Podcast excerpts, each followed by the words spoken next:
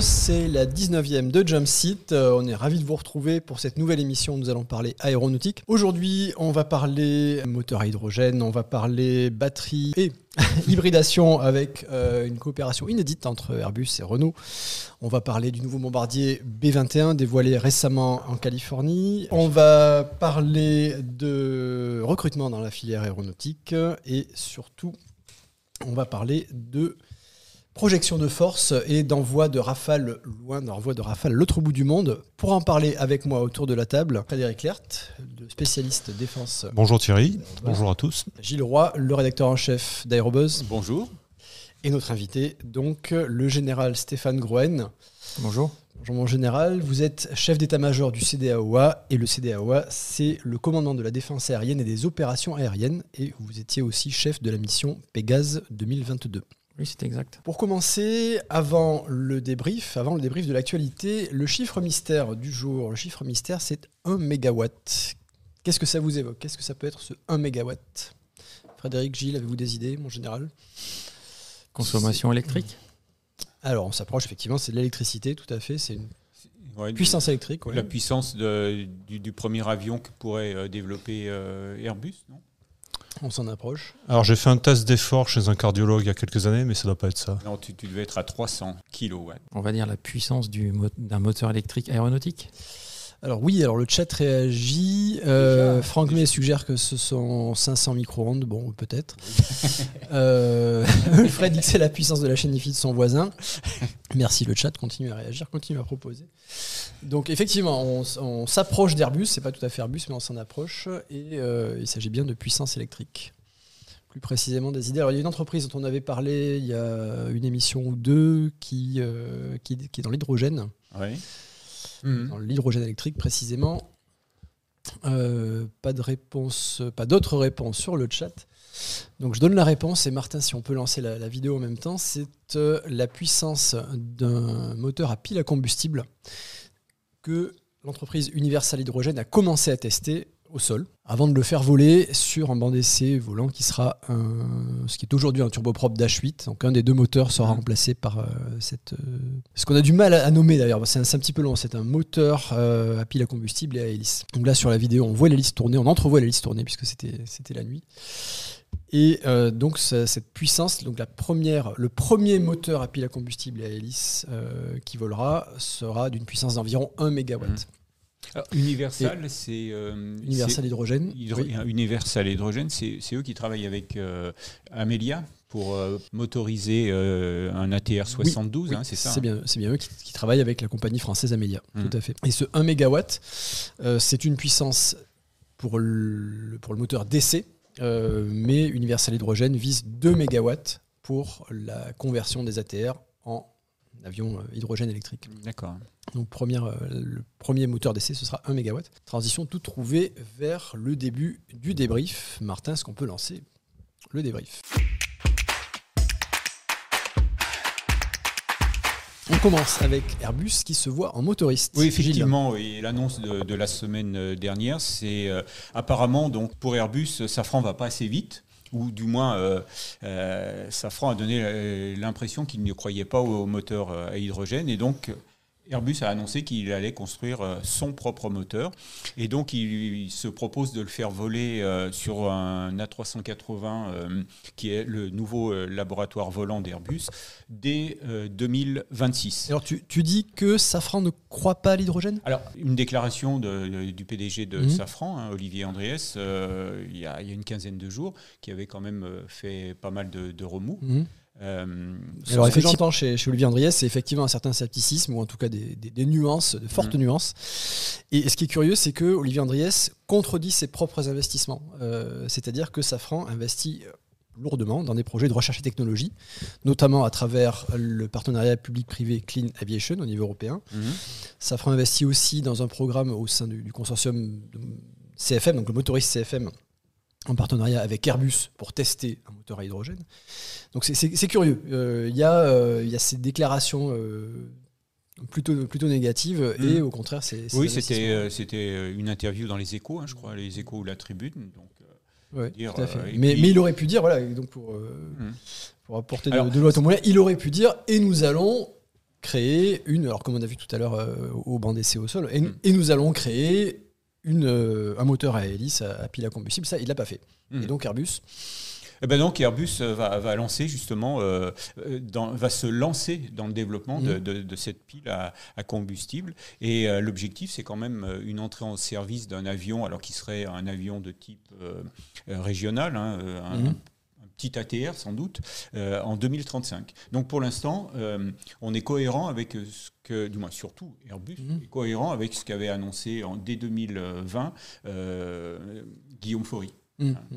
Euh, donc voilà. Alors, ce qu'il faut aussi voir, c'est que tout est en train de, le mécano est en train de se mettre en place, hein, euh, puisque euh, Airbus et Safran, là cette fois-ci qu'on retrouve dans euh, Ariane Group, vont implanter à Toulouse-Blagnac une station de ravitaillement en hydrogène liquide. Et là, Airbus profite des compétences de l'Europe dans le domaine spatial, Ah des entreprises européennes dans le domaine spatial, Là, Là, ça, c'est vraiment une transposition du, du spatial à, à l'aéronautique. puisque le domaine spatial utilise de longue date l'hydrogène pour la propulsion des Ariane, entre autres. Ouais. Et donc effectivement, donc, mise en place d'une station de ravitaillement en hydrogène liquide à Toulouse, euh, dans, un, en- Ça, ça dans devrait- une zone réservée Voilà, de, l'aéroport de Toulouse. C'est cette zone où, euh, où, on faisait, où Airbus faisait les, les essais en, de, mode de moteur des, des A380. Hein, donc, euh, un endroit très très caractéristique de, de l'aéroport. Alors, En général, est-ce que, vous avez- est-ce que ça vous inspire quelque chose, ce- cette idée de passer à l'hydrogène? Bon, bon, effectivement, le, le spatial utilise l'hydrogène depuis déjà Parlez un petit peu bien, bien, bien des décennies. Euh, donc, effectivement, si on veut passer à, à l'avion électrique, la seule solution, hein, selon moi, c'est effectivement de passer euh, à la pile à combustible via, via, via l'hydrogène. Ouais. Sinon, aujourd'hui, on ne pourra pas embarquer euh, des tonnes de batteries qu'on Mhm. rechargera. et si on veut faire du, du, du vol à long rayon d'action, pour moi, c'est la seule solution. Et le fait, effectivement, de pouvoir s'appuyer sur euh, les savoir-faire d'Ariane, euh, la combustion euh, à- par hydrogène, c'est effectivement un- une bonne solution, en fait, hein, d'utilisation des compétences et de, et de mise en commun du savoir-faire euh, industriel français, dirais-je. Il y, a, il y a quand même, juste un mot, il y a une autre utilisation de l'hydrogène par les armées, quand même, c'est la bombe. hein. Mais bon, c'est tout autre chose. Une façon différente de Ouais. d'utiliser l'énergie de l'hydrogène. Euh, vous opposiez fort justement euh, la possibilité euh, d'utiliser l'hydrogène et celle d'utiliser des batteries. Et Mhm. Gilles, justement, l'autre actualité qui a retenu ton attention, oui, eh ben c'est c'est le, le rapprochement euh, sur ce sujet spécifique des, des batteries d'Airbus et Renault. Euh, Renault, donc, euh, qui est le, constructeur automobile et qui, euh, a aussi, je une longueur d'avance dans le domaine des, véhicules électriques, mais véhicules terrestres. Et donc là, sur le coup, ben, les, deux, industriels, et plutôt les, deux, labos des deux industriels, vont travailler ensemble sur l'hybridation électrique. Donc ça, c'était une des annonces de la, de la semaine dernière également du côté d'Airbus. et Airbus se concentre sur les batteries. Et effectivement, c'est dans le cadre de, de projets d'hybridation électrique, alors qui ne sont pas contradictoires avec euh, l'hydrogène. Au contraire, on peut, Oui, on peut faire les deux, on a même intérêt à c'est ce que vous disiez. Oui, hein, c'est complémentaire, en fait. hein. C'est euh, c'est- cette complémentarité. ouais. Et Airbus se concentre sur les batteries parce que dans, un- dans une architecture hybride électrique, les batteries sont le point faible. Donc si on veut hybrider un avion comme un hybride euh, une voiture, alors on n'arrivera probablement pas euh, à, à la même proportion d'électrique contre thermique. Euh, Airbus envisage environ 5% de gain de consommation avec une architecture hybride électrique.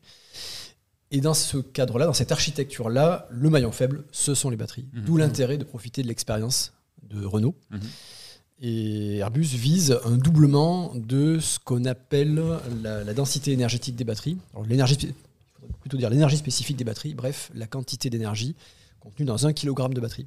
Et Airbus vise un doublement pour que, le- pour que ce soit cohérent avec, euh, avec les besoins de, de l'aviation. Et donc, ce sont des batteries qui seront rechargées en vol, donc? Euh, oui, oui, oui, puisqu'elles peuvent. euh, alors, attends, c'est une bonne question. Le- le- elles peuvent être chargées au sol et en vol. Et Oui. ça. hein. Ouais. Et l'idée, c'est qu'elles aident, donc, co- comme, sur une, euh, comme sur une voiture hybride, par exemple, qu'elles aident le véhicule Décollage. au moment de l'accélération. Et enfin, Au décollage. Décollage et certaines phases de montée. Mhm. D'accord. ouais. On est dans les mêmes, dans, dans les mêmes euh, techniques que pour les voitures. hein. Aujourd'hui, euh, une voiture, elle consomme énormément au démarrage, un avion consomme énormément au décollage. Je prends l'exemple d'un Mirage 2000, on n'était pas loin de 300 km hein, quand on décollait en pleine charge PC. 300 kg de kérosène à la minute. Exactement. Pleine charge post-combustion. C'est ça. Et en croisière, euh, à titre de comparaison Après, on est euh, en fonction de l'altitude, hein, Ouais, bien oui. évidemment. En basse altitude, euh, à 900 km/h, on est de l'ordre de 53 kg par minute. Ah oui, donc. euh, Et on- plus on monte et moins on consomme. D'accord. Voilà, et on est de l'ordre de 20. Et après, un Mirage 2000, mais comme un Rafale. Après, quand vous descendez plein réduit, vous êtes de l'ordre de 10 kg par minute. Et D'accord. donc là, vous, dans notre jargon de pilote, on dit euh, en descente, je refais du pétrole. Alors, le passage de l'industrie euh, du transport aérien à d'autres modes de propulsion, d'autres sources d'énergie, comme l'hydrogène et, les batteries, pour, cela, les ingénieurs font face au défi de la masse et au défi du volume. C'est pour ça qu'aujourd'hui, on utilise du kérosène, parce que euh, c'est c'est de l'énergie très très concentrée. Utiliser hybridation ou euh, hydrogène dans l'aviation militaire, ça vous paraît encore une perspective encore plus éloignée que pour l'aviation civile? Bah, Aujourd'hui, euh, je ne connais pas de projet d'avion militaire qui utilise de, l'hydrogène. Je pense qu'après, comme, euh, comme dans toutes les industries, euh, à partir du moment où on aura trouvé le bon filon, pourquoi, pas ne, pourquoi ne pas l'adapter à l'aviation militaire? Après, peut-être pas l'aviation de combat immédiatement, mais pourquoi pas l'aviation de transport? À partir du moment où on va hybrider des avions de ligne, on sera tout à fait capable d'hybrider des avions de transport stratégiques du format euh, A400M ou, ou Airbus A330 leur successeur, bien évidemment. Très bien, je me tourne vers Frédéric pour parler de la première apparition publique d'un avion attendu. Très attendu par le contribuable américain, par les militaires américains, par les Chinois, par la terre entière en fait. Et tellement attendu que les, les Américains ont fait une grosse euh, mise en scène pour le, pour le présenter. C'était un son et lumière. Alors ça se passait à Palmdale euh, en Californie, donc tu avais raison tout à l'heure, euh, dans la nuit de vendredi à samedi heure française. Et donc c'était le rollout du, du B-21. Un tout petit rollout puisqu'ils l'ont tracté sur quelques, quelques mètres à peine, de, telle manière que l'avion n'est pas sorti du, pas totalement sorti, et même très peu sorti de son hangar en fait. Ça c'est la première chose parce que en toile de fond on avait une grosse exigence de confidentialité. Les Américains ont montré euh, l'avant de l'avion, son bord d'attaque, sa, face avant, mais rien d'autre. Euh, pour l'anecdote, les, quelques photographes qui étaient présents étaient montés sur une petite estrade. Ils avaient l'obligation d'utiliser un trépied euh, réglé au centimètre près, avec une, une courte focale, un 50 mm, rien de plus, de telle manière qu'ils pouvaient ni photographier l'intrado, ni photographier l'extrado. Ils étaient vraiment limités au bord d'attaque. Euh, ça, ça donne un peu une idée de la, de la volonté de, de- de garder cet avion secret le plus longtemps possible. Et notamment, ce qui est le plus important sur ce genre d'appareil, c'est une aile volante, c'est le bord de fuite, la forme, la forme de l'avion en plan, et puis la- l'étuyère aussi. Alors, je, vois sur le chat euh, Alfred qui dit est-ce que ça n'avait pas déjà été euh, le, le même scénario quand, euh, quand euh, le B2, hein, c'est ça, c'est le B2 a été euh, Alors, dévoilé Je vais, je vais passer la, la parole à Thierry, mais avant, je réponds euh, brièvement. Je vais passer la, la parole à Thierry parce qu'il y a une très belle anecdote qui concerne Aviation Week là-dessus. Mais le, le B2 avait été euh, sorti, alors c'était il y a 30 ans, hein, pratiquement jour pour jour, c'est ça qui est intéressant aussi. Mais le B2 avait été sorti complètement de son hangar. Mais il y avait toujours cette exigence de ne montrer l'avion que de face, et toujours pour les mêmes raisons, parce qu'on ne voulait pas dévoiler la, la forme en plan de la, la voilure et on ne voulait pas montrer les tuyères. Mais, mais, mais. euh, Mais Aviation Week avait Ouais. euh, remarqué un défaut dans la cuirasse, euh, c'était que aucun NOTAM n'était prévu pour interdire le survol de, de cette cérémonie de présentation. Donc euh, aucun NOTAM, ça veut dire aucune interdiction de survol Mhm. euh, à une certaine altitude. Bon, euh, donc je crois qu'ils avaient volé un petit peu au-dessus de, de 1000 pieds. Donc un jour, deux journalistes euh, d'Aviation Week avaient loué un avion léger, un Cessna 172. Et pendant qu'un autre journaliste assistait à la cérémonie comme il se devait, eux, donc euh, le journaliste et le photographe, euh, ont survolé euh, le- la cérémonie et ont pu prendre des photos de, de la forme de l'aile, du plan hmm. la forme en plan de l'aile. Euh, et donc ça a été un scoop énorme de- d'Aviation Week en 1988. C'est ça, hein 88. 30 ans. Un peu plus de 30 ans pour le B2. Un peu plus de Donc, 30 ans, ouais. donc voilà, la forme en plan de l'aile révélée. Et donc, alors, le B21, c'est le successeur du, du B2 Oui. Oui, oui, euh, c'est le oui, mon général. oui, oui, c'est le successeur du B2 et pas seulement, ça sera, ça sera le successeur aussi du B1. Euh, alors, ce qui est intéressant de noter, c'est que les Américains euh, croient toujours aux bombardiers stratégiques. hein, ça reste leur, euh, leur grande marotte et leur grande spécialité. Deuxième chose qu'il faut noter, c'est qu'ils vont retirer le B2 parce que le B2 leur coûte extrêmement cher à, à garder en service. Euh, ils vont retirer le B1 pour les mêmes raisons. Le B1 leur coûte euh, la prunelle des yeux. Euh, par contre, ils vont garder le B52 qui, qui va tranquillement vers ses 100 ans d'utilisation opérationnelle parce que le B52 est corvéable à merci. On le charge, on fait ce qu'on veut avec, on découpe de la tôle et, et l'avion est largement amorti et on, sait le, on va le moderniser, on va lui changer ses réacteurs. Il va continuer encore pendant quelques années, quelques dizaines d'années même. dans quel cas emploierait-on le B52 si on a un B21 dernier cri? Dans quel cas emploie-t-on l'un et, l'autre? Bah, C'est comme un peu comparer une camionnette avec une, Formule 1 en fait. Hein. Il, y a des, il, y a des, cas de figure où on pourra se contenter du, B52 et sa, capacité d'emport. Et puis euh, d'autres cas où quand on voudra aller survoler Pékin par exemple, on ira plutôt en B21 avec de meilleures chances de survie. Euh, les, Américains annoncent des. Alors le B2 avait déjà fait très fort il y a 30 ans euh, en matière de furtivité. Les Américains annoncent qu'ils ont franchi une étape supplémentaire, ils seront encore plus forts dans ce domaine. Et c'est vrai que quand on regarde la, pauvre photo qui nous a été donnée, qui nous a été montrée, euh, on est quand même, euh, il, faut, il faut reconnaître que c'est déjà un bel avion, même s'il est qu'en deux dimensions, puisqu'on le voit que de face pour l'instant, mais c'est quand même un, truc assez exceptionnel. Une chose qui est assez étonnante, c'est qu'on ne voit euh, aucune ouverture, aucun capotage, aucune, aucune pièce mobile. Enfin, on a l'impression que c'est quelque chose qu'on a mis au four et qui est ressorti du four en une seule pièce. Il y a une, finesse de, fabrication qui est assez stupéfiante. Euh, il y a cette, ce pare-brise aussi qui est assez euh, spectaculaire. On peut se demander d'ailleurs pourquoi ils ont mis un pare-brise, parce que ça pose des contraintes en matière de, furtivité. Ils auraient pu, après tout, faire un avion entièrement fermé, des caméras devant, et puis, euh, puisque c'est un avion qui serait destiné aussi à, être dronisé. Donc, bon, ils ont, ils ont gardé cette idée de mettre une, vision vers l'extérieur pour les pilotes, mais on peut imaginer que le, prochain avion n'aura plus aucune ouverture et ainsi de suite. Enfin, je pense que c'est un avion qui va nous réserver des surprises. Et bien sûr, on, nous voit aujourd'hui que la, face émergée de l'iceberg, on en voit 1%. Euh, tout ce qui est sous la peau de l'avion est quand même euh, porteur de, beaucoup d'interrogations et de beaucoup de surprises aussi. Tu parles de surprises, mais dans, les points forts connus de l'avion, donc il y a la furtivité. Est-ce qu'il y a d'autres points forts dont on est certain aujourd'hui? Capacité d'emport peut-être? Non, pas, enfin la capacité d'emport, on, sait que l'avion sera, euh, on n'a pas ses dimensions exactes, on n'a pas son tonnage, mais on sait qu'il sera plus petit que le B2, euh, ne serait-ce qu'en regardant le train d'atterrissage. Le, train principal a deux roues, alors que sur le, B2, c'est un bogie à quatre roues. Donc on se dit que le B2 faisait 150 tonnes. Le B21, à la louche, il fera dans les 100 tonnes. C'est une chose qu'on peut déduire assez facilement. Donc la capacité d'emport pour un avion de 100 tonnes, on va dire qu'il mettra 15-20 tonnes dans la soute. Ce qui est intéressant, c'est que l'US Air Force aurait été agréablement surprise par, euh, l'autonomie de l'avion. Euh, et par ses performances aérodynamiques. Euh, voilà, c'est un petit indice mhm. aussi qui nous, alors qui, a des effets en cascade aussi parce que euh, qui dit autonomie en hausse dit moins de ravitaillement nécessaire, qui dit peut-être plus grande facilité à faire des allers-retours vers une cible et à revenir à son point de départ. Enfin voilà, ça, ça a des effets très positifs. Sur le chat, Franck May parle de, de supersonique. il sera supersonique ou non?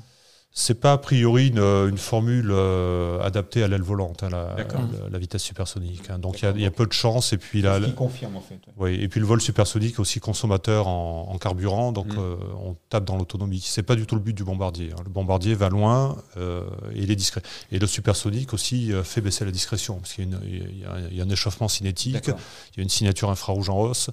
Donc voilà, il vaut mieux rester perdre quelques kilomètres heure et gagner en, en discrétion en général, un nouveau bombardier stratégique aux États-Unis Qu'est-ce que ça vous inspire? Non, mais en fait, les, Américains sont dans, leur doctrine. Hein. C'est-à-dire qu'eux ont, conservé en fait, euh, bah, la, capacité en bombardier stratégique. On a parlé du euh, B-52, euh, du B1, du B2. Euh, aujourd'hui, je rejoins ce que dit Frédéric. Hein, je pense qu'aujourd'hui, il vaut mieux privilégier la furtivité par rapport à la, à la, capacité de voler supersonique. Déjà pour des questions d'allonge et puis de, capacité à pénétrer. Vous posiez tout à l'heure la question de savoir quand est-ce qu'on emploiera du B-52, quand est-ce qu'on emploiera du B-21. Je, dirais, comme, comme a répondu Frédéric, que tout dépend en fait de la manière dont il sera engagé et du contexte de menace. C'est-à-dire que si on veut être euh, pénétré, si on veut garantir nos capacités de pénétration dans un, univers peu permissif, ben, on prendra euh, du, B21. je suppose qu'en plus, il sera aussi euh, employé dans le cadre de la dissuasion, tout en étant capable d'emporter des armements conventionnels. Et puis si on est dans un engagement de type semi-permissif, voire permissif, eh bien on ira chercher du, du, du, B52 et on privilégiera le tonnage par rapport à la capacité de pénétration. Voilà. Et donc, effectivement, là, euh, je pense que ne serait-ce qu'en en, divu- div- euh, en divulguant sans vraiment le divulguer, les Américains ont créé le buzz. Ah oui, Bien sûr. Mm.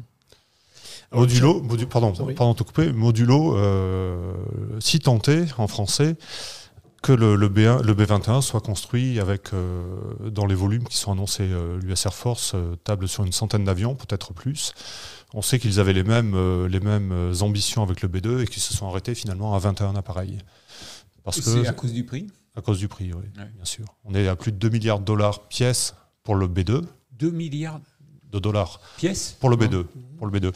Euh, L'ambition avec le B21, c'est de faire beaucoup mieux, c'est de faire 500 millions de dollars quand le programme a été lancé, c'était en 2015 ou 2010. 2010. Et aujourd'hui, avec l'inflation, mécaniquement, on est à un prix à peu près de 700 millions de dollars. Euh, L'US Air Force, le Pentagone sont optimistes, ils pensent qu'ils vont tenir les, les Qu'est-ce qui justifie des, montants aussi élevés? J'ai envie de dire rien, et puis j'ai envie de dire aussi euh, que c'est du fait main, parce que les, les 21 B2 ont été construits à la main. Ouais. Euh, et ils ont tout réinventé. des- ce sont des matériaux spécifiques ou- Et puis, euh, alors il y, a- il y a les matériaux, mais il y a aussi le fait qu'ils ont absolument tout réinventé. S'ils avaient pu faire des roues carrées pour préserver la furtivité, ils l'auraient fait. Euh, les- des choses aussi bêtes que les radios, tout, tout à bord, le radar, bien sûr, enfin tout a été fait spécifiquement pour le B2. D'accord. C'était la fête hein, au Pentagone avec ça. Le, B, le B21, ils ont changé un petit peu de paradigme, mais ils ont, ils ont choisi de réutiliser des sous-systèmes qui existent déjà, qui ont été développés pour d'autres avions, notamment le F-35. Donc là-dessus, ils vont. Et puis il y a aussi l'effet grande série sur, laquelle ils comptent, sur lequel ils Mm. comptent. D'accord. Mais Grande sur- série, oui, tout est Mais sur, relatif. mais ouais. sur le fond, ouais, mais sur le fond, c'est vrai que 2 milliards de dollars Mais, pièce. mais on donc est- là, ils sont partis pour, euh, pour euh, atteindre facilement le, le milliard. Parce que s'ils sont déjà à 750, alors qu'il n'a pas volé. euh, Eh ben, on attendra le, le- le premier rapport de la Cour des comptes américaine, le, le GAO, qui, qui fera le point là-dessus et, et qui aura le même effet que peut-être que la Cour des comptes française, c'est-à-dire qu'il n'en aura aucun. Quoi. Le programme se fera quand même. Après, il y a il la- l'achat et puis il y a aussi la maintenance. Et, et ça, ça plombe énormément les coûts d'un programme pareil. hein. Alors, le chat réagit. euh, je lis Franck May. Remplacement du B1, ça veut dire plus de bombardiers supersoniques aux USA, à part le F-35 et le bon vieux FA-18EF. E Pour formuler la question un petit peu différemment, le F-35 et le F-18 peuvent faire des missions de bombardement, mais non furtives. On peut le dire comme ça, en supersonique, mais non furtive. Non, je pense pas qu'il faille poser la question comme ça. Le, le B1 est certes supersonique, mais euh, le B1 était supersonique pour sa mission de pénétration nucléaire. Il n'a plus la mission nucléaire, c'est plus qu'un bombardier euh, classique. Donc ça n'a plus un gros intérêt. Je ne suis pas persuadé qu'ils aient fait beaucoup de supersonique en allant bombarder euh, l'Afghanistan ou l'Irak. Euh, L'intérêt a, l'intérêt a diminué avec la- le changement de mission. Euh, puisque donc, je, je répète, le B1 n'était plus un bombardier nucléaire. Le B21 sera, aura la double casquette, comme vous le disiez tout à l'heure. euh, il sera nucléaire et classique, comme l'était le, le B2 aussi, et, et comme le, le reste aussi, le, le B52. Mais effectivement, euh, c'est un peu pour l'anecdote, mais il y aura plus de bombardiers stratégiques euh, supersoniques. Mais ça, c'était les années 70 où on pensait que la vitesse était quelque chose d'essentiel. Mais à l'origine, le premier B1 était euh, bisonique. hein. Il faut se rappeler, le programme avait été annulé par Carter, il avait été relancé par Reagan. Il avait donné naissance au B1B, euh, dont ils avaient rogné les, capacités. Donc le, supersonique n'était plus qu'à supersonique à Mach 1-2 ou quelque chose comme ça. Donc assez marginal. Ah oui, donc en général, vous parliez de, de doctrine euh, américaine. Quelle est la doctrine euh, française en la matière? En fait, nous, le, le bombardier stratégique, euh, on n'en a pas. Et on mise plutôt, nous, aujourd'hui, sur euh, l'évolution du Rafale, hein, avec euh, le Rafale F5, qui sera, je le rappelle, pour, ou, ou je le précise, la première brique du programme SCAF. En fait, hein. La Mhm. première brique du programme SCAF sera bien le Rafale F5, et puis ensuite on est dans le SCAF, donc euh, l'avion qu'on est en- enfin, qu'on va construire en coopération avec les Espagnols et les Allemands, et pour lequel euh, il aura la mission de dissuasion nucléaire. C'est un des prérequis. D'accord. Mission de dissuasion nucléaire et capacité à être embarqué aussi, à l'image de ce qu'est le Rafale aujourd'hui. Mhm. Donc on rappelle qu'aujourd'hui, le dernier standard du Rafale, c'est le F3R. Le F4 est en préparation. Le F5 est en cours de définition, on peut C'est peut-être le dire comme ça. Oui, en cours d'étude. euh, Enfin, il est dans les cartons. Une petite euh, une remarque intéressante de Franck mais Mac 3 en 60, Mac 2 en 80, Mac 1.2 en, en 90.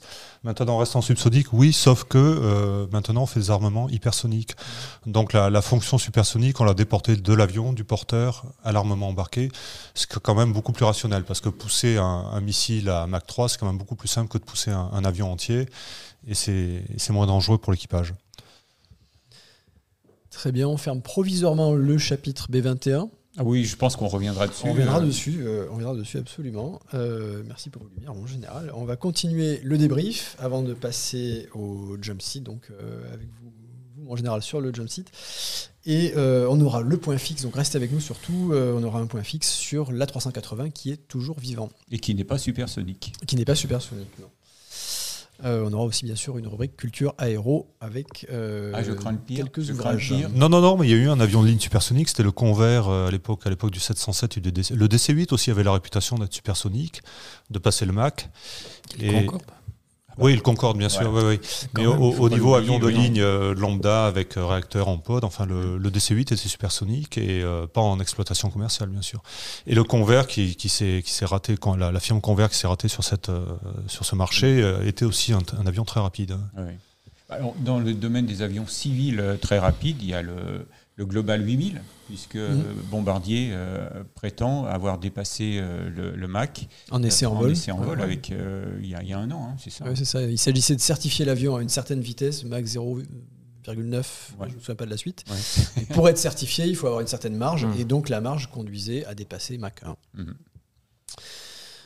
On passe à, euh, au recrutement, aux besoins en recrutement de l'industrie aéronautique en France. Ah oui, là, les, les- les besoins se- ne se démentent pas. Il y a toujours beaucoup, beaucoup de, de- les entreprises recrutent recrutent énormément. Et euh, cette semaine, euh, la- la- l'AFMAE, c'est-à-dire l'Association pour la formation au métier de l'aérien, donc c'est un, un sigle qui, qui qu'on a du mal à, à mémoriser, euh, a présenté son nouveau logo. Alors, habituellement, on évite sur Aerobuzz et puis sur Jumpseat de, de parler des, euh, des, euh, des nouveaux logos, des chartes graphiques, parce que c'est bon, on sait, on sait ce que c'est. En l'occurrence, euh, on peut on peut affirmer que c'est plus que de la communication à ce stade-là. Il s'agit vraiment de faire un, un électrochoc, d'attirer l'attention du, du grand public sur les recrutements de, de l'industrie aéronautique. Et de ce, côté, de ce point de vue-là, on peut rapprocher l'initiative de euh, l'AFMAE. Alors l'AFMAE, c'est aussi le CFA des métiers de l'aérien. C'est plus connu sous, sous ce nom-là, Le CFA, c'est le centre de formation d'apprentis. d'appren- et d'apprentis. Donc, euh, donc euh, le- cette, euh, cette mue, euh, cette mue de, de l'AFMAE, avec son nouveau logo, est à rapprocher, donc je disais, de, l'opération lancée par le GIFAS, le groupement des industriels français de l'aéronautique et du spatial. Euh, le GIFAS lance l'opération L'aéro recrute. Donc euh, c'est un, site internet, c'est euh, beaucoup euh, d'animations, notamment dans les, collèges, les lycées, pour promouvoir les métiers de l'aéronautique.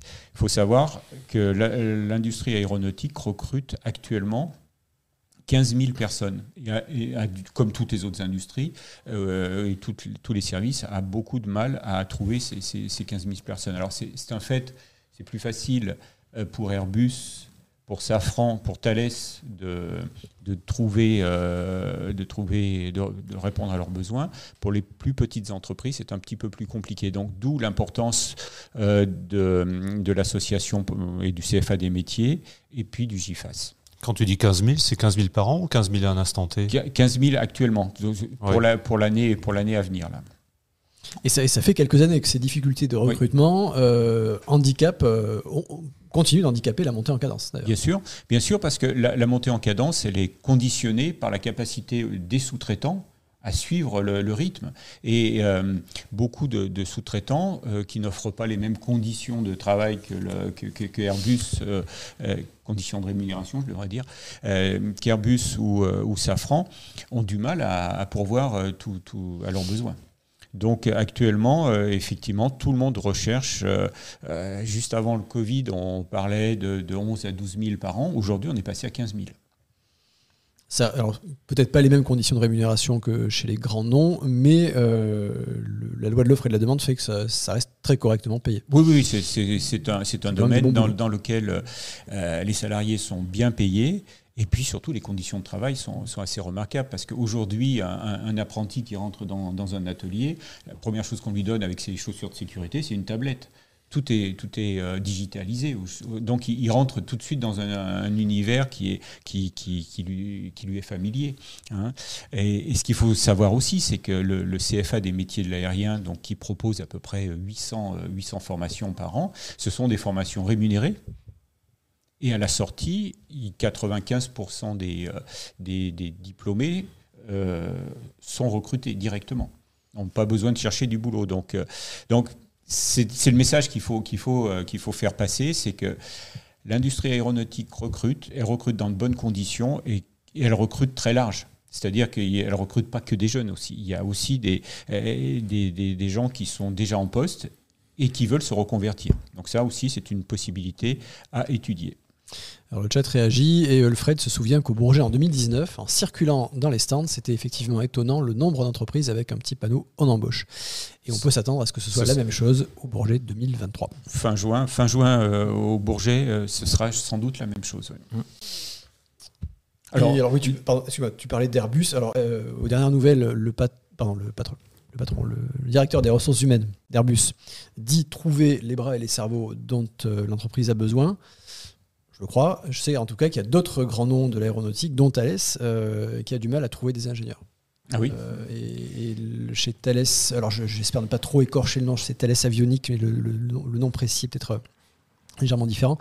mais la, patronne de la branche avionique, ça doit être Avionique et IFE, Avionique et Multimédia de bord, donc Yannick Aswad, estime que globalement en France, on manque de plusieurs milliers d'ingénieurs par an pas que pour l'aéronautique, mais euh, elle, elle, le ressent à son hmm. niveau euh, et, pour elle, c'est vrai d'une manière générale. Donc, tu parles d'ingénieur, c'est toutes les qualifications, c'est-à-dire que des, techniciens, techniciens supérieurs, euh, des chaudronniers, voilà, c'est dans tous les domaines qu'il qui a, des, qui a, qui a un besoin important. Pourtant, Thales, le campus à Mérignac, ils sont très très bien lotis. Hein. J'en témoigne. Sont mes voisins. Mais, euh, c'est ça, c'est que c'est un, un univers, une filière qui offre de, très bonnes conditions de, travail. Euh, de rémunération aussi, mais de travail. Et puis, euh, bah, on est tous là pour en témoigner, c'est que dans l'aéronautique, on fait une carrière qui, qui, qui, a une autre dimension quand même. c'est des métiers qui sont passionnants. Alors, Jeu de mots, la, la troisième dimension. Bien sûr, mais voilà, En général, pouvez-vous nous dire quelques mots du recrutement, des besoins de recrutement dans l'armée de l'air et de l'espace? Oui, alors l'armée de l'air et de l'espace, comme les industries aéronautiques, euh, cherche du monde, a besoin de bras. Euh, d'ailleurs, vous l'avez tous vu euh, sur les réseaux sociaux, sur les télés, la campagne de recrutement de l'armée de l'air, mais aussi des autres, des autres armées. Nous, en fait, ce qu'on recherche aujourd'hui, on a besoin de techniciens de maintenance aéronautique, de spécialistes dans les systèmes d'information et, et de communication, et des spécialistes dans le domaine de la cyberdéfense. Voilà, donc pour ceux qui sont intéressés, hein, notamment à devenir euh, sous-officiers, mhm.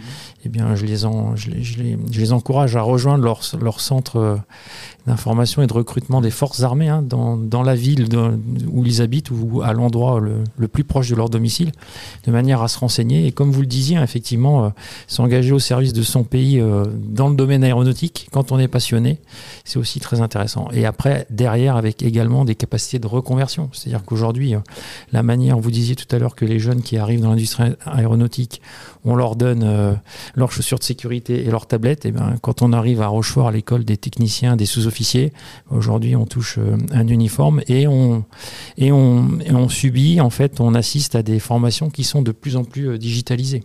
Et aujourd'hui, la maintenance d'avions modernes comme le Rafale, c'est 100% digitalisé. Donc, s'engager au service de son pays, euh, répondre à une certaine passion avec euh, la possibilité de faire carrière jusqu'au bout si on a envie, mais à un moment, si on veut faire un autre choix de carrière, bifurquer vers le monde civil, ben, je pense que rentrer dans l'armée de l'air et de l'espace, c'est aussi euh, une bonne solution. Et, que, que, ce soit militaire ou civil, la formation, elle est souvent assurée par, par donc l'armée ou par les entreprises qui embauchent. Hein, c'est ça aussi. Hein. Il n'y a, a, pas besoin de, pour postuler d'avoir toutes les, les compétences. Donc ça, c'est la, première chose. Et la deuxième, même si vous, n'avez pas forcément la, passion de l'aéronautique au départ, vous l'aurez elle va naître euh, pendant, vous- pendant toute votre carrière. Elle arrive en marchant, en volant. Très bien, on clôt provisoirement à nouveau le chapitre recrutement. Je me tourne vers Frédéric pour une dernière minute dans le domaine.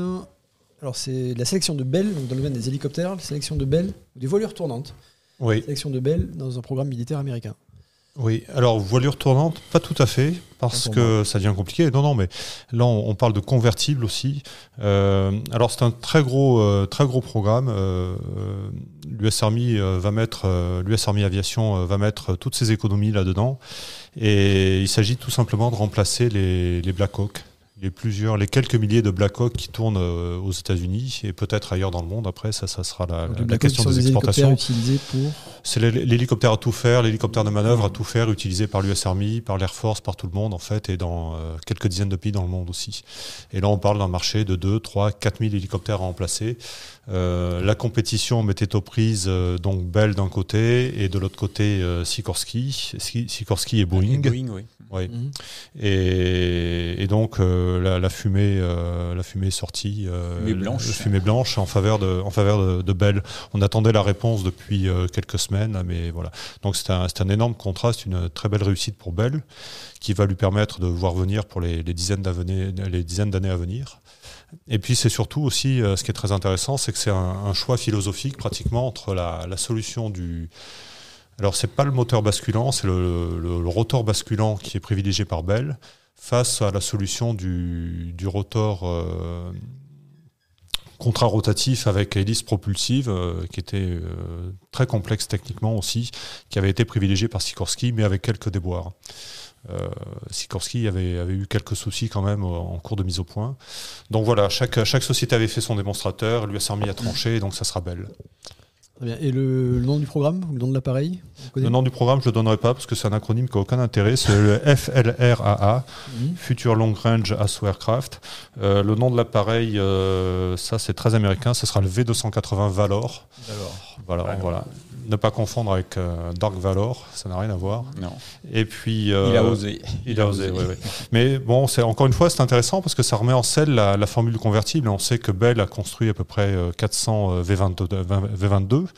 Là aussi, avec un, un développement qui a été V22, très long. Pardon, les V22 des convertibles. Hein. Oui, oui, Ouais, oui. convertibles Donc, avec ces euh, moteurs basculants, c'est Ce ça sont les moteurs qui basculent, moteur et rotor qui basculent. Euh, c'est un programme qui a coûté très très cher. Il y a eu des accidents, ça a duré des années et des années. Enfin voilà. Mais il est toujours opérationnel. ce- Il est toujours Ouais. opérationnel. Euh, Les appareils sont encore fabriqués, mais c'est un, programme qui arrive un peu en fin de vie de fin de fabrication. Mhm.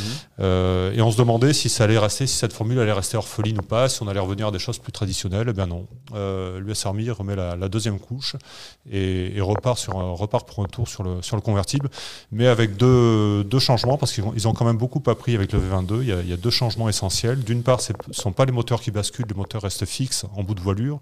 Ce sont uniquement les hélices qui basculent. Donc euh, une plus grande simplicité euh, technique. Et puis une chose toute bête, c'est que la, la voilure est droite, est bien rectiligne, plane, alors qu'elle était, euh, alors qu'elle avait un dièdre sur le V22. Et ce dièdre obligeait d'avoir une liaison mécanique. euh, enfin, il y avait une liaison mécanique. Tu m'arrêtes hein, si, euh, si ça devient Ça trop non, non, compliqué. Mais euh, voilà. Non, mais le- le- un, un des prérequis de ces, ces appareils, c'est qu'un moteur puisse en entraîner un autre en cas de pas de moteur, pour pas qu'il y ait des dissymétries.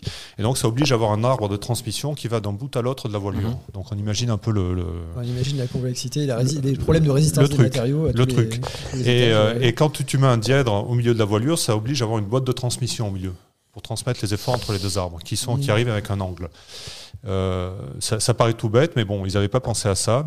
Vous y avez pensé, mais ils avaient apporté une réponse différente. Aujourd'hui, le V280 Valor aura une voilure droite, ce qui euh, éliminera ce besoin pour une, une boîte de transmission intermédiaire. Donc, moins de problèmes de fiabilité, moins de masse, moins de coûts. Enfin, voilà.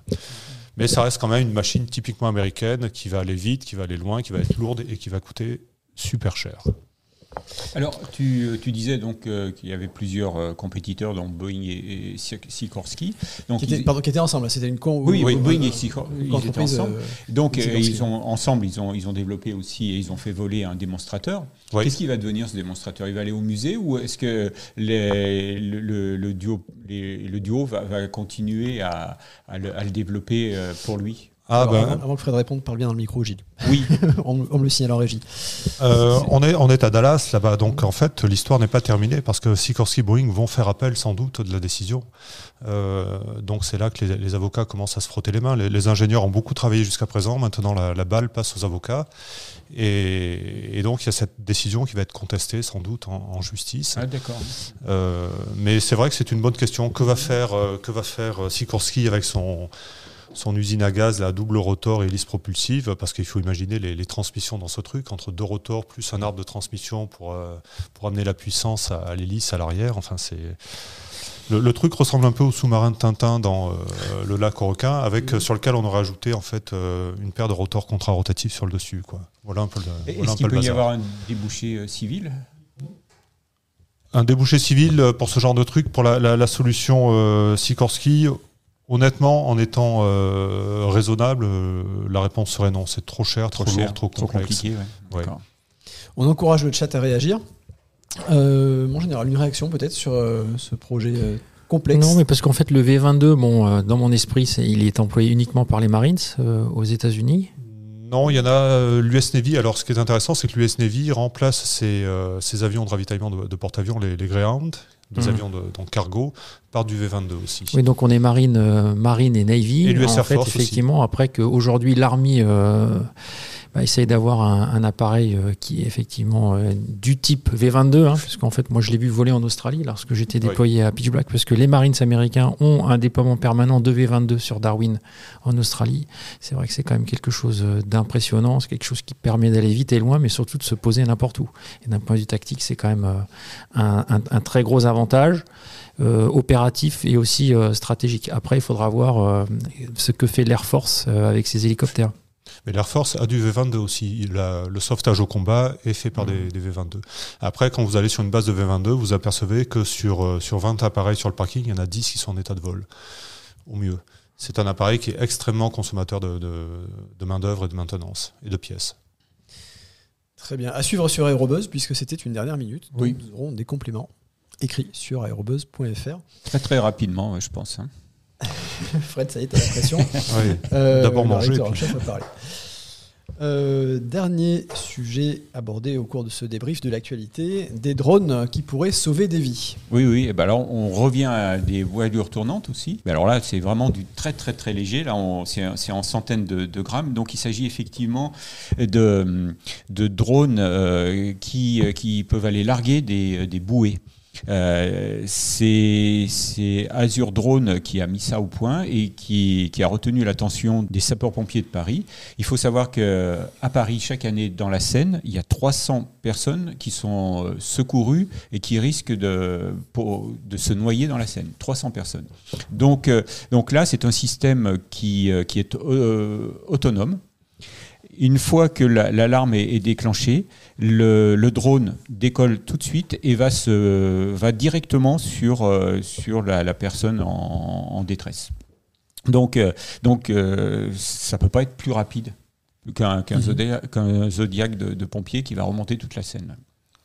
Et donc le drone observe et il peut agir. Alors C'est le, drone, le drone n'observe pas, c'est euh, le système par lui-même. Mhm. Euh, je dirais le, drone, euh, dès que dès que l'alarme, le drone se trouve sur une euh, sur une, une station euh, qui, qui fait à peu près euh, 2 mètres de, côté, hein, qui déplaçable. Il est dans sa boîte. Et il attend. Et dès qu'il est déclenché, on lui donne, euh, au moment du déclenchement, on lui donne la position de la, la- la personne à secourir et il y va directement en, complète autonomie, c'est pas du c'est pas du, du, du pilote du télépilotage, il y va en, en com- en complète autonomie.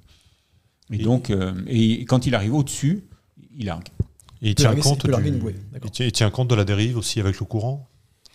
Alors là, Et les ponts, il sait gérer les ponts aussi. Enfin, les, Ouais. les ponts, ça c'est sûr. La dérive, c'est une très très bonne question. Eh bien, euh, on va on va on va la poser à Azure Drone. ouais. Très bonne question.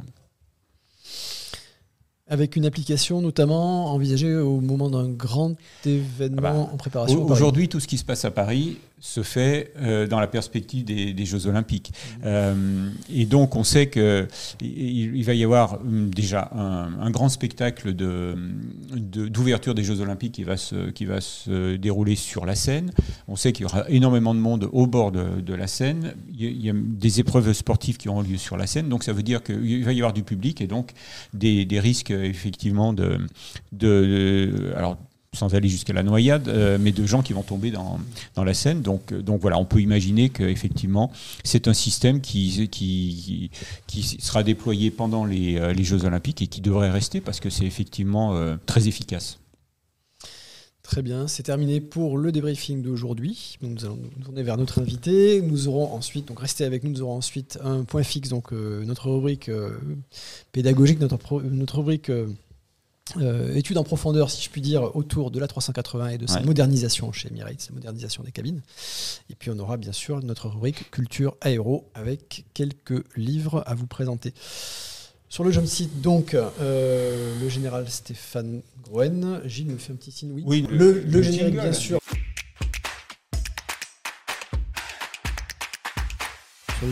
Je vous présente à nouveau mon général, le général Stéphane Groen. Vous êtes chef d'état-major du CDAOA, c'est le commandement de la défense aérienne et des opérations aériennes et vous avez été chef de la mission Pégase 2022 dont vous allez nous parler, entre autres. Je passe les commandes à Frédéric. Oui, j'ajoute quelques lignes pour vous présenter. Donc vous êtes pilote de chasse, 2900 heures de vol, 19 missions de guerre pendant, je pense que c'était pendant l'opération Alice, c'est ça, ça. ALY2SE en, en, Arabie Saoudite. Vous avez commencé votre carrière de, de pilote au prestigieux 1 de Cigogne. Je, passe vite. Hein. Après, vous avez fait l'école de guerre britannique, puis vous avez commandé le 1-12 Cambrésis, donc c'était déjà sur 2000. Hein. C'était sur 2000 et c'est un escadron de tigre, hein, d'où mon foulard. Oui. Après, vous avez commandé la base de Solenzara, puis vous avez ouvert, c'est vous qui avez ouvert Chamal? C'est moi qui ai ouvert la, base, aérienne projetée d'H5. D'accord dont il fallait pas donner le, nom de code à une époque. Exactement, c'était secret. C'était secret, oui. Euh, et ensuite, donc, je, passe sur quelques étapes. Vous êtes, vous êtes arrivé donc à ce poste de, chef d'état-major. Euh, et donc aujourd'hui, vous êtes général 3 étoiles et, chef d'état-major, oui, du, CDAO. Hein. Euh, général 3 étoiles, moi ce qui m'étonnait, c'est qu'effectivement, euh, on confie la, mission Pégase 2022 à un général de, division aérienne. Euh, c'est un signe indubitable de, l'importance de, de, cette mission. oui, parce qu'en fait, c'est une mission, au-delà d'une mission aérienne, en fait, c'est une mission dite de diplomatie aérienne hein, qui répond à un certain nombre euh, d'objectifs qu'on détaillera euh, par la suite. Mais en fait, je ne suis pas le premier général de division aérienne à qui on confie un, déploiement d'envergure euh, de la sorte. L'année dernière, mon prédécesseur à mon poste, le général Louis Pena, a lui commandé le déploiement vers la Polynésie dans le cadre des FARA Wakea. Donc un déploiement qui est passé lui par l'ouest, nous on est passé par l'est. Hein. donc il a fait une projection de puissance vers la Polynésie et puis ensuite il a fait plusieurs activités avec les forces américaines dans le Pacifique à Hawaï et puis ensuite euh, avec les forces aériennes américaines euh, sur le continent euh, américain. Et puis euh, Pégase 2022, oui, mais il y a eu Pégase 2018. Mais là, c'était carrément un général 4 étoiles qui a commandé euh, le général de corps aérien Charex, certes en deuxième section, mais on lui avait confié le commandement de cette, euh, de cette opération, qui est une opération, comme je l'ai dit, euh, bien plus qu'une opération aérienne et qui répond à des objectifs politiques et dont, et dont le but est de, est de, de répondre à un certain nombre de, de messages. Et donc, effectivement, j'ai été désigné en décembre donc, 2021 et j'ai eu à peu près six mois pour euh, préparer euh, cette mission que j'ai préparée en interarmée, avec notamment les commandants de force qui sont prépositionnés dans la zone. Je, pense en particulier au patron des forces armées en Nouvelle-Calédonie, mais aussi avec le patron des forces armées en Polynésie française, et puis avec euh, les différentes missions de défense des pays traversés et visités.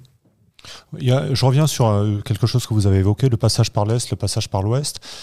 Qu'est-ce qui fait qu'on choisit de passer par les États-Unis d'un côté ou de passer par le, Proche, Moyen-Orient euh, de l'autre? la, destination étant la même destination, le Pacifique. Sachant que le Pacifique c'est grand. Et euh, quand, on regarde le monde avec, euh, avec un regard français, on va dire avec un regard de français métropolitain, Si je prends l'exemple de la Nouvelle-Calédonie, hein, pour- pour- enfin, euh, endroit où j'ai dû projeter de la, de la- de puissance aérienne en temps contraint, et j'expliciterai plus dans le détail, euh, ou si on a une mission de projeter de la puissance vers, euh, vers Tahiti, en fait, euh, quand on regarde les cartes, hein, quand, on, quand on fait un peu de navigation, on va nous fixer un temps euh, maximum pour déployer cette force. Et en fait, le choix, en fait, c'est, il est principalement lié euh, à l'objectif que le chef d'état-major des armées nous fixe, puisqu'on est bien dans ce, dans ce registre-là. Et ensuite, on choisit la route la plus courte. Et donc, pour aller en Nouvelle-Calédonie, il était bien évident que la route la plus courte, c'était par l'est. Inconvénient, c'est qu'on se bat contre le soleil, et quand on se bat contre le soleil, on a plus de chances de perdre que le soleil, qui a toujours tendance à gagner. L'avantage quand on se déploie par l'ouest, c'est que là, on joue avec le soleil. Mhm. Et donc, on a des journées, enfin des, des, des- des temps de, des, temps de jour qui sont beaucoup plus longs. Alors que moi, il a fallu que je me batte contre justement euh, des, des journées qui se raccourcissaient au fur et à mesure que je me déplaçais vers l'est. Cette histoire de soleil, hein, bon, le, le- le- vos pilotes savent quand même naviguer euh, de nuit, mais c'est pourquoi? Pour des questions de sécurité, donc vous préférez. Non, par faire- exemple, sur la première étape, hein, la première étape, quand on a, quand, quand on a, quand on a commencé notre projection, donc le- du 10 au 11 août, on a fait un stop en Inde.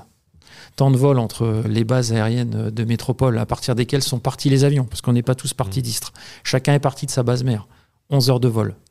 Seulement, quand on s'est posé à Sulur en Inde, le, le commandant de base avec qui j'étais en contact m'a dit Tu dois te poser avant la nuit parce qu'à la tombée de la nuit, sur Sulur, on a euh, des vols euh, de chauves-souris. 4 à 5 mètres d'envergure. Donc, Ah. rafale contre chauve-souris, A330 contre chauve-souris, A400M contre chauve-souris. Hmm.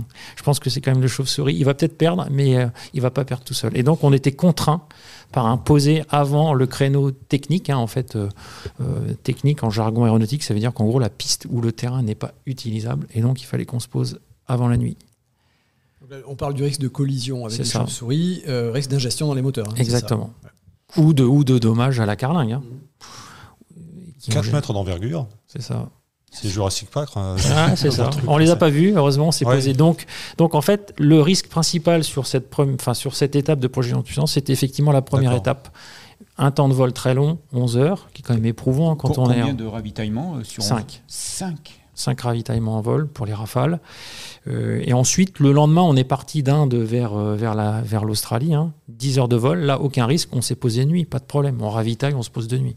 Il n'y a pas de chauve-souris. En... Voilà, en tout cas, il n'y avait pas de, il les y avait pas, kangourous, il y mais avait c'est pas moins- de, moins pas de gênant, ouais. risque de la sorte. Et donc là, on s'est posé, euh, il était 21h, il faisait Et- déjà pleine nuit. Et vous avez enchaîné donc euh, les, les deux, les deux vols, euh, Allez, même les trois étapes. les trois étapes. Mm. Euh, Physiquement, c'est une sacrée épreuve, ça. Ah oui, c'est une sacrée épreuve. Ça, ça permet à nos équipages euh, de s'entraîner euh, jusqu'aux limites, en fait. Voilà. Avec ensuite des temps de repos qui sont calculés au juste minimum. Bon, je, je- Les équipages tournent quand même hein, d'une étape à l'autre. hein, Ce ne sont pas les mêmes. En fait, euh, pour, cette, pour cette étape, qui était quand même le centre de gravité de ce déploiement, enfin, donc le, le- le chef d'état-major des armées avait dit tu, tu déploieras de la, de, de- de la, de la puissance aérienne en moins de 72 heures, enfin la Nouvelle-Calédonie. Euh, donc en fait, euh, l'idée c'est que moi je voulais prendre des marges, hein, c'est normal. Donc on a fait, euh, trois étapes. La première, comme je l'ai dit, entre Istres et l'Inde, 11 heures de vol. La deuxième, entre l'Inde et l'Australie, 10 heures de vol. Je tiens à préciser que entre notre décollage de France et notre arrivée à Darwin en Australie, il s'est passé 33 heures. Donc c'est quand même euh, c'est quand même beaucoup et je mets ça en rapport avec les Allemands qui ont aussi fait un déploiement dans le cadre de Pitch Black, qui ont beaucoup communiqué sur j'ai déployé mes six avions entre l'Allemagne et Singapour en 24 heures. Nous on a fait France-Australie en 33 heures, donc je, tiens à le préciser, c'est quand même euh, un bel exploit. Et effectivement, comme vous l'avez dit, en fait, je suis parti avec un ratio, donc un rapport nombre d'équipages sur nombre d'avions de 2 pour cette euh, projection de puissance. Euh, avec le recul, euh, j'aurais dû faire 3. Parce qu'en fait, j'aurais dû sanctuariser un équipage pour réaliser la dernière mission entre Darwin et l'Australie. Parce que cette dernière mission, entre Et Darwin et la Nouvelle-Calédonie, pardon, parce que cette dernière mission, en fait, elle s'est terminée par un- une opération multimieux multichamp, en fait, donc interarmée, euh, où on a combiné un certain nombre d'effets, en passant par l'emploi de l'arme aérienne, l'emploi de bateaux, l'emploi de forces spéciales, le largage de troupes à partir d'A400M, l'utilisation de satellites pour tout ce qui était euh, renseignement sur des objectifs qu'on s'était fixés, et puis à la fin, le tir de scalp. euh, Simulé. fictif, simulé. Oui. Dans la foulée du. du- Ah, dans la foulée. Et on s'est posé sur Nouméa une fois cette opération effectuée dans le nord de l'île. Rappelez-nous le temps de vol depuis Darwin. C'est- Depuis Darwin, en fait, c'était donc 6 heures de vol, Mmh. sauf qu'on a eu 2 heures d'exercice. Donc on a fait Mmh. 8 heures de vol. Et on s'est posé, pareil, la nuit venait juste de tomber sur, sur Nouméa, la Tontuta. Oui, il, faut, il faut imaginer la concentration des équipages aussi après 6 heures de transit pour Exactement. en- enquiller sur 2 heures de. Alors sur une mission complexe qui était, euh, qui était euh, commandée depuis Paris et contrôlée depuis Lyon-Montverdun, donc euh, pas très loin d'où on se Mhm. situe euh, aujourd'hui. Euh, tout ça grâce aux capacités de la 330 MRTT. euh, qui aujourd'hui euh, bah, est, un, est, un, est un vrai avion qui permet de commander et de contrôler des opérations aériennes, qui permet d'embarquer un chef de mission que j'étais euh, grâce euh, à, sa connectivité et notamment grâce à la liaison 16 et à une petite boîte qu'on met, qu'on met dans, dans, l'avion qui s'appelle la Joint Range Extension et qui permet, si vous voulez, de euh, renvoyer la picture, en gros l'image du théâtre, vers les centres de commandement et de contrôle en métropole. Donc on, était, on, est arrivé sur, sur, sur le nord de la Nouvelle-Calédonie, il était 16h heure locale, et donc les équipes à Paris et à, et à Lyon, en fin de nuit, début de journée, eh bien, nous donnaient les ordres euh, sur, sur, sur, sur cette mission-là, tout Donc- en direct. Donc pour ceux qui connaissent pas la 330 MRTT, donc c'est un avion multirôle, connu ça. surtout pour ravitailler en vol, et donc il sert aussi de. euh, Voilà. En fait, c'est euh, un, un avion multirôle, comme vous l'avez dit, Mhm. ravitaillement en vol, transport stratégique, fret et passagers. hein. Il existe dans l'armée de l'air en version 88 places et en version 272 places. Il peut ravitailler en fait euh, euh, bah, tout type d'appareil hein, euh, classique hein, avec, euh, avec panier de ravitaillement, mais aussi euh, système américain et donc ravitailler euh, tout type d'avion américain. Voilà, un avion qui, euh, a très bien marché à l'export, puisqu'aujourd'hui euh, il est employé par euh, les Allemands au travers d'un escadron multinational qui regroupe Allemands, Hollandais, Luxembourgeois, Belges, les Britanniques, mais aussi Singapour, l'Australie, la Corée du Sud, qui ont opéré à nos côtés lors de Pitch Black. Et puis si les Américains avaient été gentils, ils seraient aussi sous les couleurs du SR Force, mais bon, l'histoire n'en a pas voulu. Je crois que, je crois que l'épisode n'est pas terminé. En fait. Non, non, non, non. non, non, non. Et j'ai oublié les Émiriens, nos camarades Émiriens. La Et puis, puis, aussi il faut acheté, aussi euh, signaler euh, que la 330 MRTT a été utilisée pendant le, le Covid aussi pour évacuer des, euh, des, des- des malades. Oui, Oui, il existe ça, exactement en version, aussi, hein. en version morphée. On est ouais, c'est ça, capable euh, morphée, au ouais. départ hein, de, enfin au départ c'était fait donc pour euh, pour euh, évacuer les blessés euh, donc du, des hôpitaux de rôle 2 vers les hôpitaux de rôle 3. Alors rôle 2 en fait c'est l'hôpital principal de théâtre où l'objectif c'est de stabiliser les blessés et ensuite quand il, il faut qu'ils soient en fait soignés de, de façon plus euh, plus durable, eh bien on les emmène vers la métropole avec la 330 MRTT et le kit Morphée, qui je le précise existait aussi sur ces 135, mais avec une capacité de 6. Là, on a une capacité de 12 par appareil. Et ça a effectivement été employé Mm. lors du Covid hein, pour euh, notamment euh, euh, rapatrier des malades gravement atteints, notamment de nos outre-mer. Ah oui, d'accord. Un, un mot peut-être, sinon on va mal se faire recevoir à Mont-de-Marsan, mais il faut préciser que les rafales venaient du. C'est du 230, hein, c'est ça, euh, dans Mondine-Yemen ou, ou Non, Non, pas en seulement. fait, euh, non, il venait du Lorraine, il venait des Du Tigres. Lorraine, pardon. Oui, Et bon, pas que. Pas que, non, non, pas que. En fait, Ouais. on avait un trio de rafales, vous l'aurez peut-être remarqué, c'était trois rafales B. D'accord. Aujourd'hui, euh, les rafales rafales biplaces, donc les trois rafales, les rafales, voilà, comme celui-ci, les rafales biplaces, c'est Saint-Dizier. Alors je parlais des équipages. Est-ce que j'ai bon sur les équipages? Non, pas bon non plus. C'est un mix euh, J'ai un truc où je d'équipage suis de, bon, Saint-Dizier et, et de. Mont-de-Marsan. Et donc, pour ce faire, en fait, bah, Mont-de-Marsan a échangé un biplace contre un monoplace avec Saint-Dizier. Le biplace s'est mis en place à Mont-de-Marsan. Les deux biplaces, pour faire, pour faire les trois avions, ont décollé de Saint-Dizier. Le, le- l'autre, le troisième biplace de Mont-de-Marsan. Les deux A330 quand on est parti de Istres. Et on s'est tous rejoints au-dessus de la Corse, au-dessus de cette belle base de Solenzara que j'ai eu l'honneur de commander. Et on est parti pour le périple via l'Inde, l'Australie, vers la Nouvelle-Calédonie. Attendez, j'ai un truc où je suis sûr que je suis bon. On l'a pas précisé, c'était le premier atterrissage de Rafale en Nouvelle-Calédonie quand même. En fait, c'était. Là, vous êtes même excellent. Ah. Mais euh, Ne, le c'était. fla- ne le flattez pas parce Non, que pas- il- Coefficient 8 sur la dernière question. ça Ouais, c'est ça. Et en fait, euh, je, je serai plus précis Avec que, oui. votre assertion. En fait, euh, non seulement c'était le premier atterrissage d'avions de chasse sur la Nouvelle-Calédonie depuis 1942. Mhm. Pourquoi? Parce qu'en fait, les, la dernière fois qu'il y a eu des avions de chasse en Nouvelle-Calédonie, c'était en- à partir de 1942, des avions de chasse américains. Si on fait un peu d'histoire, le général de Gaulle, les forces françaises libres, En fait, le premier territoire ultramarin à avoir rejoint le général de Gaulle, c'était la Nouvelle-Calédonie. Et donc les Américains l'ont très rapidement utilisé comme porte-avions, comme ce fut le cas avec la Corse. La Corse, premier département de France métropolitaine libéré en 1943. Quand j'étais en Corse, on a fêté les 70 ans de la libération. Je n'avais pas souvenir d'avoir appris ça quand j'étais gamin à l'école. Mais bon, c'est un fait. Et donc, c'était effectivement la première fois que des avions de chasse à réaction mhm. se posaient sur la Nouvelle-Calédonie, et en l'occurrence, le nec le plus ultra de notre industrie, le Rafale. Alors les Américains, je crois, parlaient de l'USS Corsica, hein, puisqu'ils l'avaient baptisé comme un porte-avions. Exactement. US Ship. Et puis, euh, dernier mot sur la Nouvelle-Calédonie, vous avez quand même réussi l'exploit de mettre un pilote euh, d'origine euh, néo-calédonienne aux commandes du Rafale qui s'est posé à, la Tontouta. Exactement. Un, jeune, en fait, qui a, qui a fait ses études et qui a toute sa famille qui habite en Nouvelle-Calédonie, qui a passé son bac en Nouvelle-Calédonie et qui donc est venu en, en métropole pour devenir pilote de ligne. Bon, chacun son choix. Hein. Et puis, euh, je crois qu'à un meeting du côté d'Agen, euh, il a rencontré, euh, je crois que c'était le Rafale Solo, Display, si je ne me trompe pas. Et puis, il a dit, bah, c'est finalement ça que je veux faire. Et puis donc voilà, donc il est rentré dans l'armée de l'air, hein, officier sous contrat, donc il n'est pas passé par l'école de l'air et de l'espace, mais officier sous contrat, est passé donc par la formation pilote de chasse, est arrivé à Mont-de-Marsan, donc chez les Tigres, hein, au Lorraine, venait juste de passer pilote opérationnel, donc a pu euh, se déployer dans le cadre de cet exercice et retrouver sa famille. Et il a d'ailleurs été accueilli euh, par son papa et sa maman euh, à l'atterrissage à Nouméa. Au pied de l'avion. Exactement. On encourage toujours le, chat à réagir sur euh, les aspects logistiques, euh, sur les aspects euh, opérationnels. Je pensais à ce, à ce raid donc, effectué à l'arrivée mhm. sur le territoire. Donc c'est deux heures d'exercice.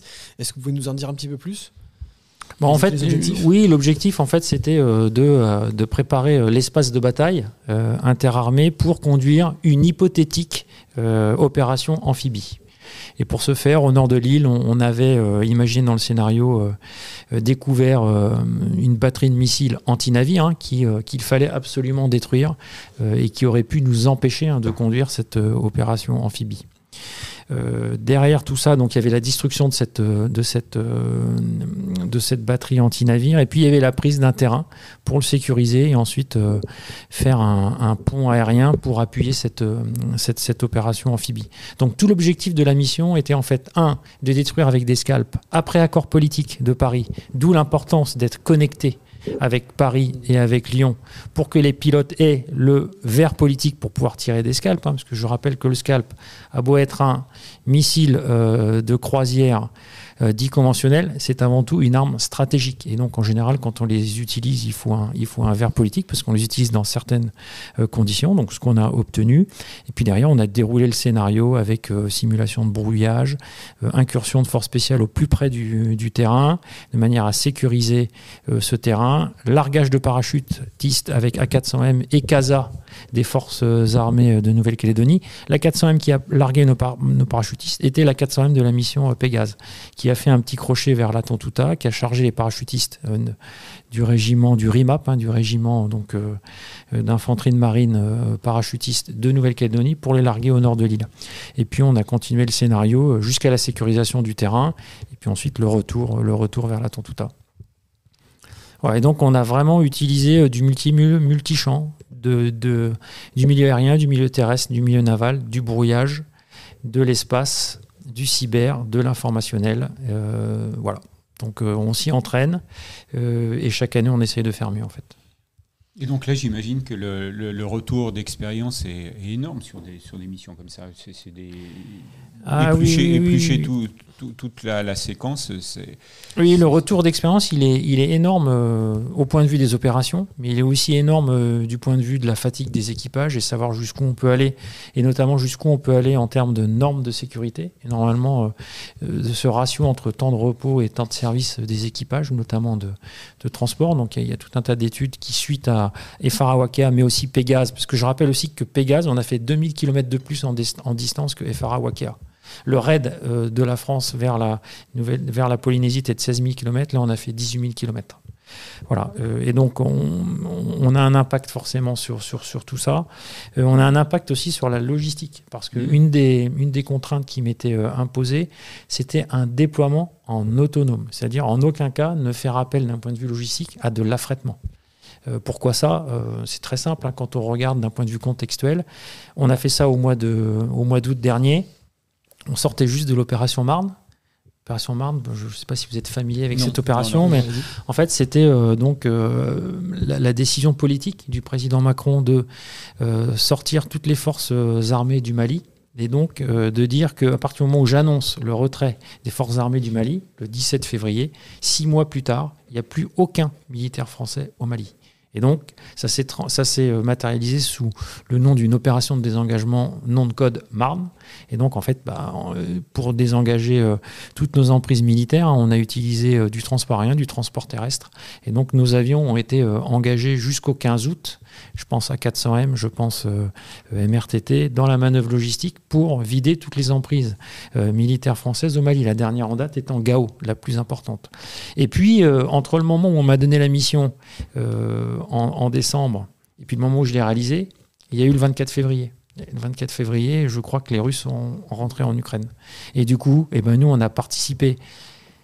Six heures après, il faut savoir que les premiers rafales équipés de météores volaient euh, dans le ciel polonais, hein, dans le cadre des missiles RR, dans le cadre euh, des, mesures euh, de réassurance, dans le cadre du renforcement de la posture défensive et dissuasive de l'OTAN. Hein. Et donc six heures après, nos premiers avions étaient, étaient, étaient, dans le, étaient, dans, étaient sur le flanc est de, euh, de, de, l'Europe. Et donc euh, aujourd'hui, bah, on a tout un, on a ensuite déployé euh, nos forces armées, que ce soit dans les pays baltes, hein, je pense à l'armée de terre, mmh. mais aussi en Roumanie. Bah, derrière, ça, ça nécessite des moyens.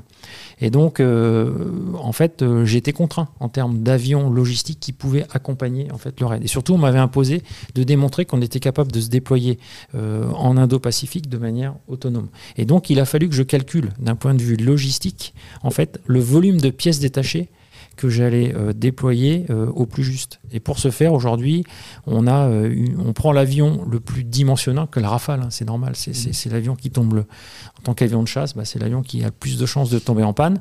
Et donc, on, a, on a aujourd'hui, on, travaille beaucoup, nos techniciens, avec les statistiques. On regarde en gros, d'un point de vue statistique, par rapport au volume d'heures de vol qu'on a prévu de faire, quelles sont les chances de panne, et on va construire notre lot logistique grâce à ça. Et du coup, en fait, on s'est déployé très léger, très, très agile, 150 hein, mètres cubes. 30 euh, tonnes, ce qui n'est pas beaucoup en fait hein, quand, on, quand on part pour cette semaine. Et surtout, on a euh, employé un, concept logistique euh, assez innovant qui était le concept de hub logistique sur Darwin. C'est-à-dire qu'on a fait de Darwin avec l'accord des Australiens, parce qu'il faut savoir qu'on a depuis un certain temps un accord mutuel de soutien logistique qui a été signé entre nos autorités euh, politiques et qui nous permet de, stationner un certain, enfin de, nous prêter la main quand, quand nous le déployons en Australie, quand eux se déploient en France. Mhm en fait, de pouvoir faire ce hub logistique sur Darwin et ensuite de rayonner en étoile. C'est-à-dire qu'ensuite. C'est-à-dire un stock de pièces détachées. Un stock de pièces détachées avec des techniciens, avec des gestionnaires logistiques.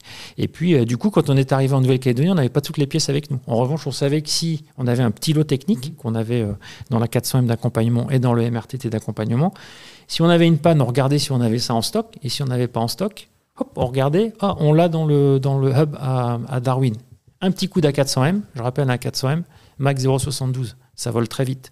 Et aujourd'hui, l'A400M euh, confère euh, à l'armée de l'air une dimension encore plus mondiale parce qu'il nous permet de faire des miracles d'un point de vue logistique. Et donc ce hub, il est resté ensuite pendant tout le déploiement. C'est-à-dire qu'après Pitch Black, on est allé en Indonésie à Singapour, on s'est ensuite posé aux Émirats arabes unis euh, pour, faire, euh, pour utiliser notre point d'appui hein, que, que les armées disposent sur Al-Dafra depuis 2008. Et en fait, ce hub logistique nous a soutenus jusqu'à notre arrivée aux Émirats arabes unis. Quand les avions sont posés aux Émirats arabes unis, en fait, on pouvait s'appuyer sur la BA 104 la base aérienne 104 d'Al-Dafra, on a fermé notre logistique et ensuite on est rentré en France. Et donc l'idée aujourd'hui, c'est vraiment de, se, de, de, de, de pousser euh, nos opérationnels et nos techniciens à se déployer léger et agile. Alors cette approche statistique, donc où on dit euh, les pièces, qui, on regarde le, passé récent, les pièces qui ont le plus de chances d'être demandées, bah, c'est celles qu'on prend dans, le plus grande, la plus grande quantité. Ça, ça a marché? Ça a marché. Et puis ensuite, derrière, il faut aussi avoir euh, une chaîne logistique en, en back-office, le back-office étant la France, euh, qui soit hyper réactive. Mhm. hein. Et aujourd'hui, on a eu, euh, bien évidemment, je, je vous mentirais si je vous disais qu'on n'a on n'a pas été obligé de mettre en œuvre des procédures de aircraft on the ground.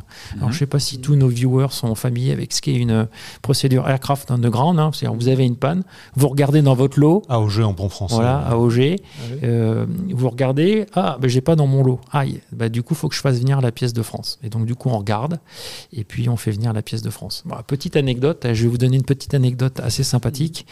Euh, j'ai un avion, euh, un Rafale, hein, qui a eu un problème de bec. Donc, on regarde. Bec, c'est euh, bec, c'est ce qu'il y a sur, Bec de sur- bord d'attaque. de bord d'attaque, voilà, et qui permettent, en se déployant à l'avion, d'avoir plus de portance, notamment à faible vitesse ou haute altitude ou en manœuvre, en manœuvre de combat. Donc là, en fait, il fallait un lot de, de, 5, à 6, de 5 à 6 pièces avec un, un poids de 60 kg. On l'avait pas dans le magasin, dans le hub logistique. Donc on a regardé, c'était disponible en France, bien évidemment.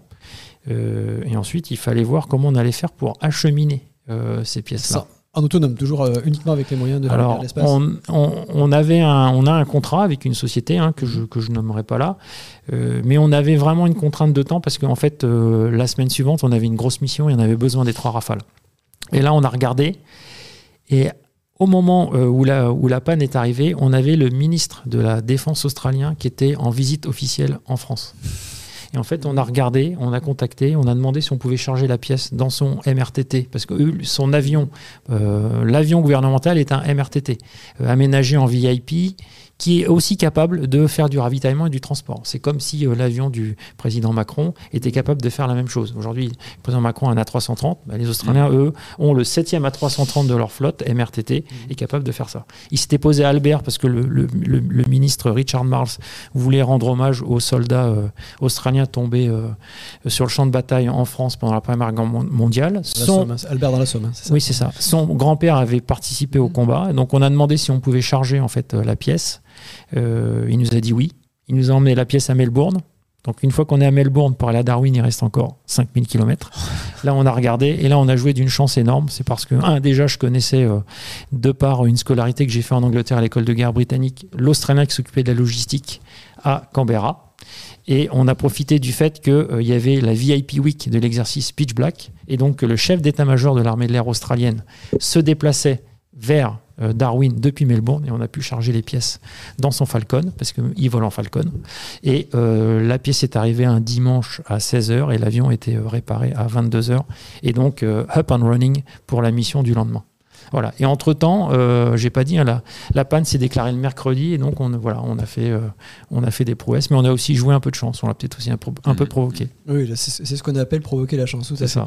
Bien joué, une belle histoire franco-australienne euh, qui met du baume au cœur sans doute de, de ceux à qui l'affaire des sous-marins avait fait mal.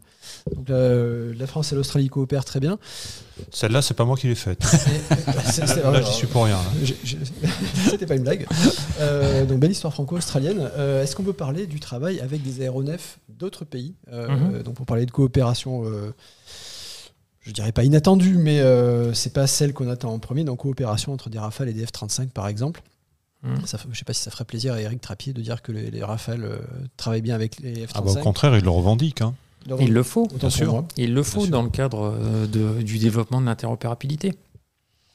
Alors comment ça s'est passé? Bah, Aujourd'hui, bon, déjà, euh, on a parlé de la projection de puissance vers la Nouvelle-Calédonie, qui était la première phase de Pégase. La deuxième phase, c'était effectivement la participation à l'exercice majeur Pitch Black, qui est un exercice qui est organisé tous les deux ans euh, par les Australiens depuis 1981.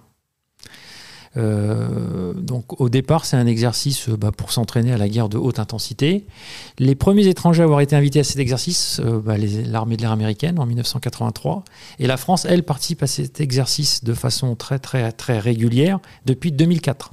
Les- le premier escadron à avoir participé en fait à, à, cette, euh, à cet exercice en Australie, bah, c'était un mix euh, d'escadrons euh, de Mirage 2000-5 de Dijon, un mix entre le 1-2 Cigogne, cher à, cher à mon cœur, et le 2-2 euh, Côte d'Or. Voilà. Et après, la France a toujours participé à Pitch Black, sauf à l'unique édition qui a été annulée pour cause Covid en 2020. La personne n'a participé. Et donc là, on reparticipait dans un cadre euh, bah, qui, permettait aussi de bien illustrer euh, la redynamisation de la coopération franco-australienne du point de vue politique. Vu que je le rappelle, hein, le, président Macron et le Premier ministre australien se sont vus euh, en début juillet. Et donc c'était aussi pour les armées bah, de bien illustrer la redynamisation de cette coopération euh, euh, militaire après euh, l'affaire des sous-marins. Et donc Pitch Black, bah, aujourd'hui, qu'est-ce que c'est? C'est un exercice qui nous permet de nous entraîner à la haute intensité en zone Indo-Pacifique. Vous allez me dire, mais vous pourriez faire la même chose en Europe. Oui, on fait la même chose en Europe. On vient de le faire avec Volfa, hein, qui a eu lieu entre le, vol des forces aériennes, hein, qui a eu lieu euh, dans le sud-ouest de la France, pour ceux qui suivent, euh, en septembre et en octobre. Mais là, l'avantage de le faire en Indo-Pacifique, c'est qu'on va le faire avec le partenaire australien. On s'entraîne quand même pas tous les jours avec le partenaire australien, mais aussi avec les armées de l'air singapouriennes, que nous connaissons parce qu'en fait, l'armée de l'air singapourienne a, pour ceux qui ne le savent pas, une école de formation au pilotage de chasse sur la base aérienne de Caso, donc au sud-ouest de Bordeaux, depuis maintenant 24 ans. Sauf qu'on ne fait pas beaucoup d'interactions tactiques avec cette armée de l'air euh, singapourienne. Et puis, ça nous permet de nous entraîner avec euh, des armées de l'air comme l'Inde, avec qui on s'entraîne beaucoup, Preuve en est Garuda, mais je crois mhm. que l'un d'entre nous a eu la chance d'aller en Inde il n'y a, pas, a pas très très longtemps. C'est du talent c'est à ce niveau-là. Voilà. et, puis, euh, et puis avec des armées de l'air avec lesquelles on s'était jamais entraîné. Japon, Corée du Sud. On s'était jamais entraîné avec des pilotes euh, coréens euh, et, et, et, japonais. On, voit qu'il y, y, a quand même un énorme tropisme vers la zone Indo-Pacifique. Il y a eu la visite mhm. de, de, notre ministre de la Défense, enfin des armées aussi récemment. Euh, c'est pas innocent tout ça quand même. Euh, la France a des territoires, elle a des, populations dans le Pacifique, et puis il y, a un ogre aussi euh, qui, fait peur à tout le monde. quand, on dit Indo-Pacifique, est-ce que c'est pas une façon diplomatique de parler de la Chine sans la nommer non, non, c'est la, la déjà, le fait que la France aille en zone Indo-Pacifique de manière régulière, petit 1, ça fait partie de la stratégie Indo-Pacifique, qui a été donc publiée euh, par nos autorités politiques en 2019. Ensuite, l'Union européenne a emboîté le pas. C'est tout frais quand même. Hein. Voilà, c'est tout frais. Je rappelle aussi que quand même la France est une nation du Pacifique. Hein. Aujourd'hui, je vous ai parlé de Nouvelle-Calédonie, je vous ai parlé de Polynésie, on est quand même riverain de l'Indo-Pacifique. Et quand vous discutez avec un Australien qui habite sur la côte est de l'Australie va vous dire mon voisin le plus proche, c'est la France. C'est quand même la Nouvelle-Calédonie. Mm. Et ça, les gens, je pense, n'en ont pas forcément conscience. Et puis, donc, cette stratégie Indo-Pacifique, ben, en gros, l'idée, c'était de dire ben, on va augmenter nos déploiements militaires de manière à montrer qu'on est souverain, qu'on protège nos citoyens partout dans le monde. Je rappelle que dans cette zone, 1,6 million de Français habitent, de ressortissants français habitent, que ce soit en Nouvelle-Calédonie, en Polynésie, certes, mais dans les pays de la sous-région zone, économique exclusive, 9 millions de kilomètres carrés. C'est quand même énorme. Et donc aujourd'hui, on a quand même aussi intérêt à protéger euh, bah, nos intérêts. Et on le démontre au travers de ces, de ces déploiements qui sont soit conduit par l'armée de l'air, hein, dans le cadre de Pégase, des Pharaoka, mais aussi par la marine. Je rappelle qu'il y a quand même des unités précieuses de la marine, que sont euh, le groupe Jeanne d'Arc, mais aussi euh, les, frégates euh, multimissions, mais aussi les frégates de surveillance qui sont déployées soit en Nouvelle-Calédonie, soit dans le Pacifique, qui naviguent dans, dans, les eaux de, dans les eaux du Pacifique, dans cette région-là. Et donc, on a quand même, nous aussi, intérêt à montrer qu'on est capable de faire. Et puis, c'est aussi envoyer un message à nos compétiteurs, vous en avez nommé mmh. un, à nos alliés, qu'ils soient américains, qu'ils soient australiens, indonésiens, singapouriens, et à nos partenaires, que la France est une puissance militaire fiable et crédible. Ça, c'est quand même très important. Que la France est aussi engagée dans la sécurité et la stabilité de la région. Et puis, le dernier, mais pas des moindres, euh, le fait que la France, d'un point de vue politique, elle est attachée à la liberté de navigation. Et qu'en gros, eh ben, on ne peut pas nous empêcher, au travers d'ADIS qui pourraient être créés euh, ci et là de façon unilatérale, pardon. Air Defense Interdiction Zone, de nous, de nous empêcher de voler dans les espaces reconnus par le droit international. Et c'est aussi ça un des, un des messages importants et forts qui est envoyé par ce type de mission-là. En parlant de messages importants et forts, donc on peut on peut peut-être évoquer euh, tout de suite le, les ambitions de l'armée de l'air euh, qui étaient d'envoyer un très grand nombre de, rafales et d'avions euh, de, ravitailleurs et d'avions euh, logistiques. Donc, donc initialement, c'était un objectif qui était fixé pour 2023. On parlait de, 20, 20 rafales. Envoyé en 48 heures, hein, c'est ça? En 48 heures, oui. Mm-hmm. ce qui est, euh, ce qui est énorme à l'échelle de la France. Bon, il y a un petit peu de Rolex, puisque été reculé à, à 2025. Vous allez peut-être nous expliquer pourquoi et, et les ambitions de ce, ce déploiement Bah, en fait, l'ambition du déploiement, c'est toujours. Ça, rejoint les quatre messages hein, que, je, vous ai, présentés il y a exactement deux minutes. hein.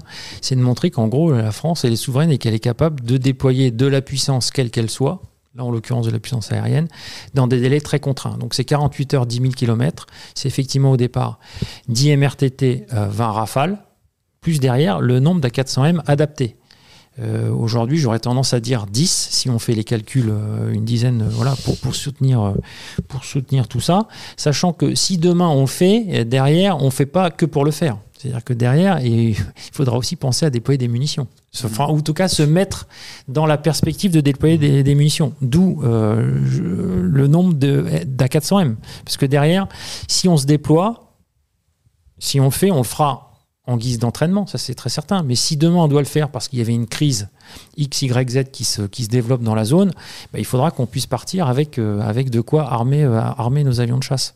Et donc aujourd'hui, euh, aujourd'hui la difficulté, bon déjà, euh, 2023 c'était un objectif qui avait été annoncé par le général Lavigne. Entre-temps, le contexte c'est quand même, c'est quand même, enfin, a quand même évolué. On a eu en plus les, les, les, enfin, les, les implications liées à l'export. hein. Je rappelle que pour l'export Rafale, il y a un certain nombre de Rafales qui ont été pris sur les, sur les livraisons qui étaient prévues pour, pour l'armée de l'air.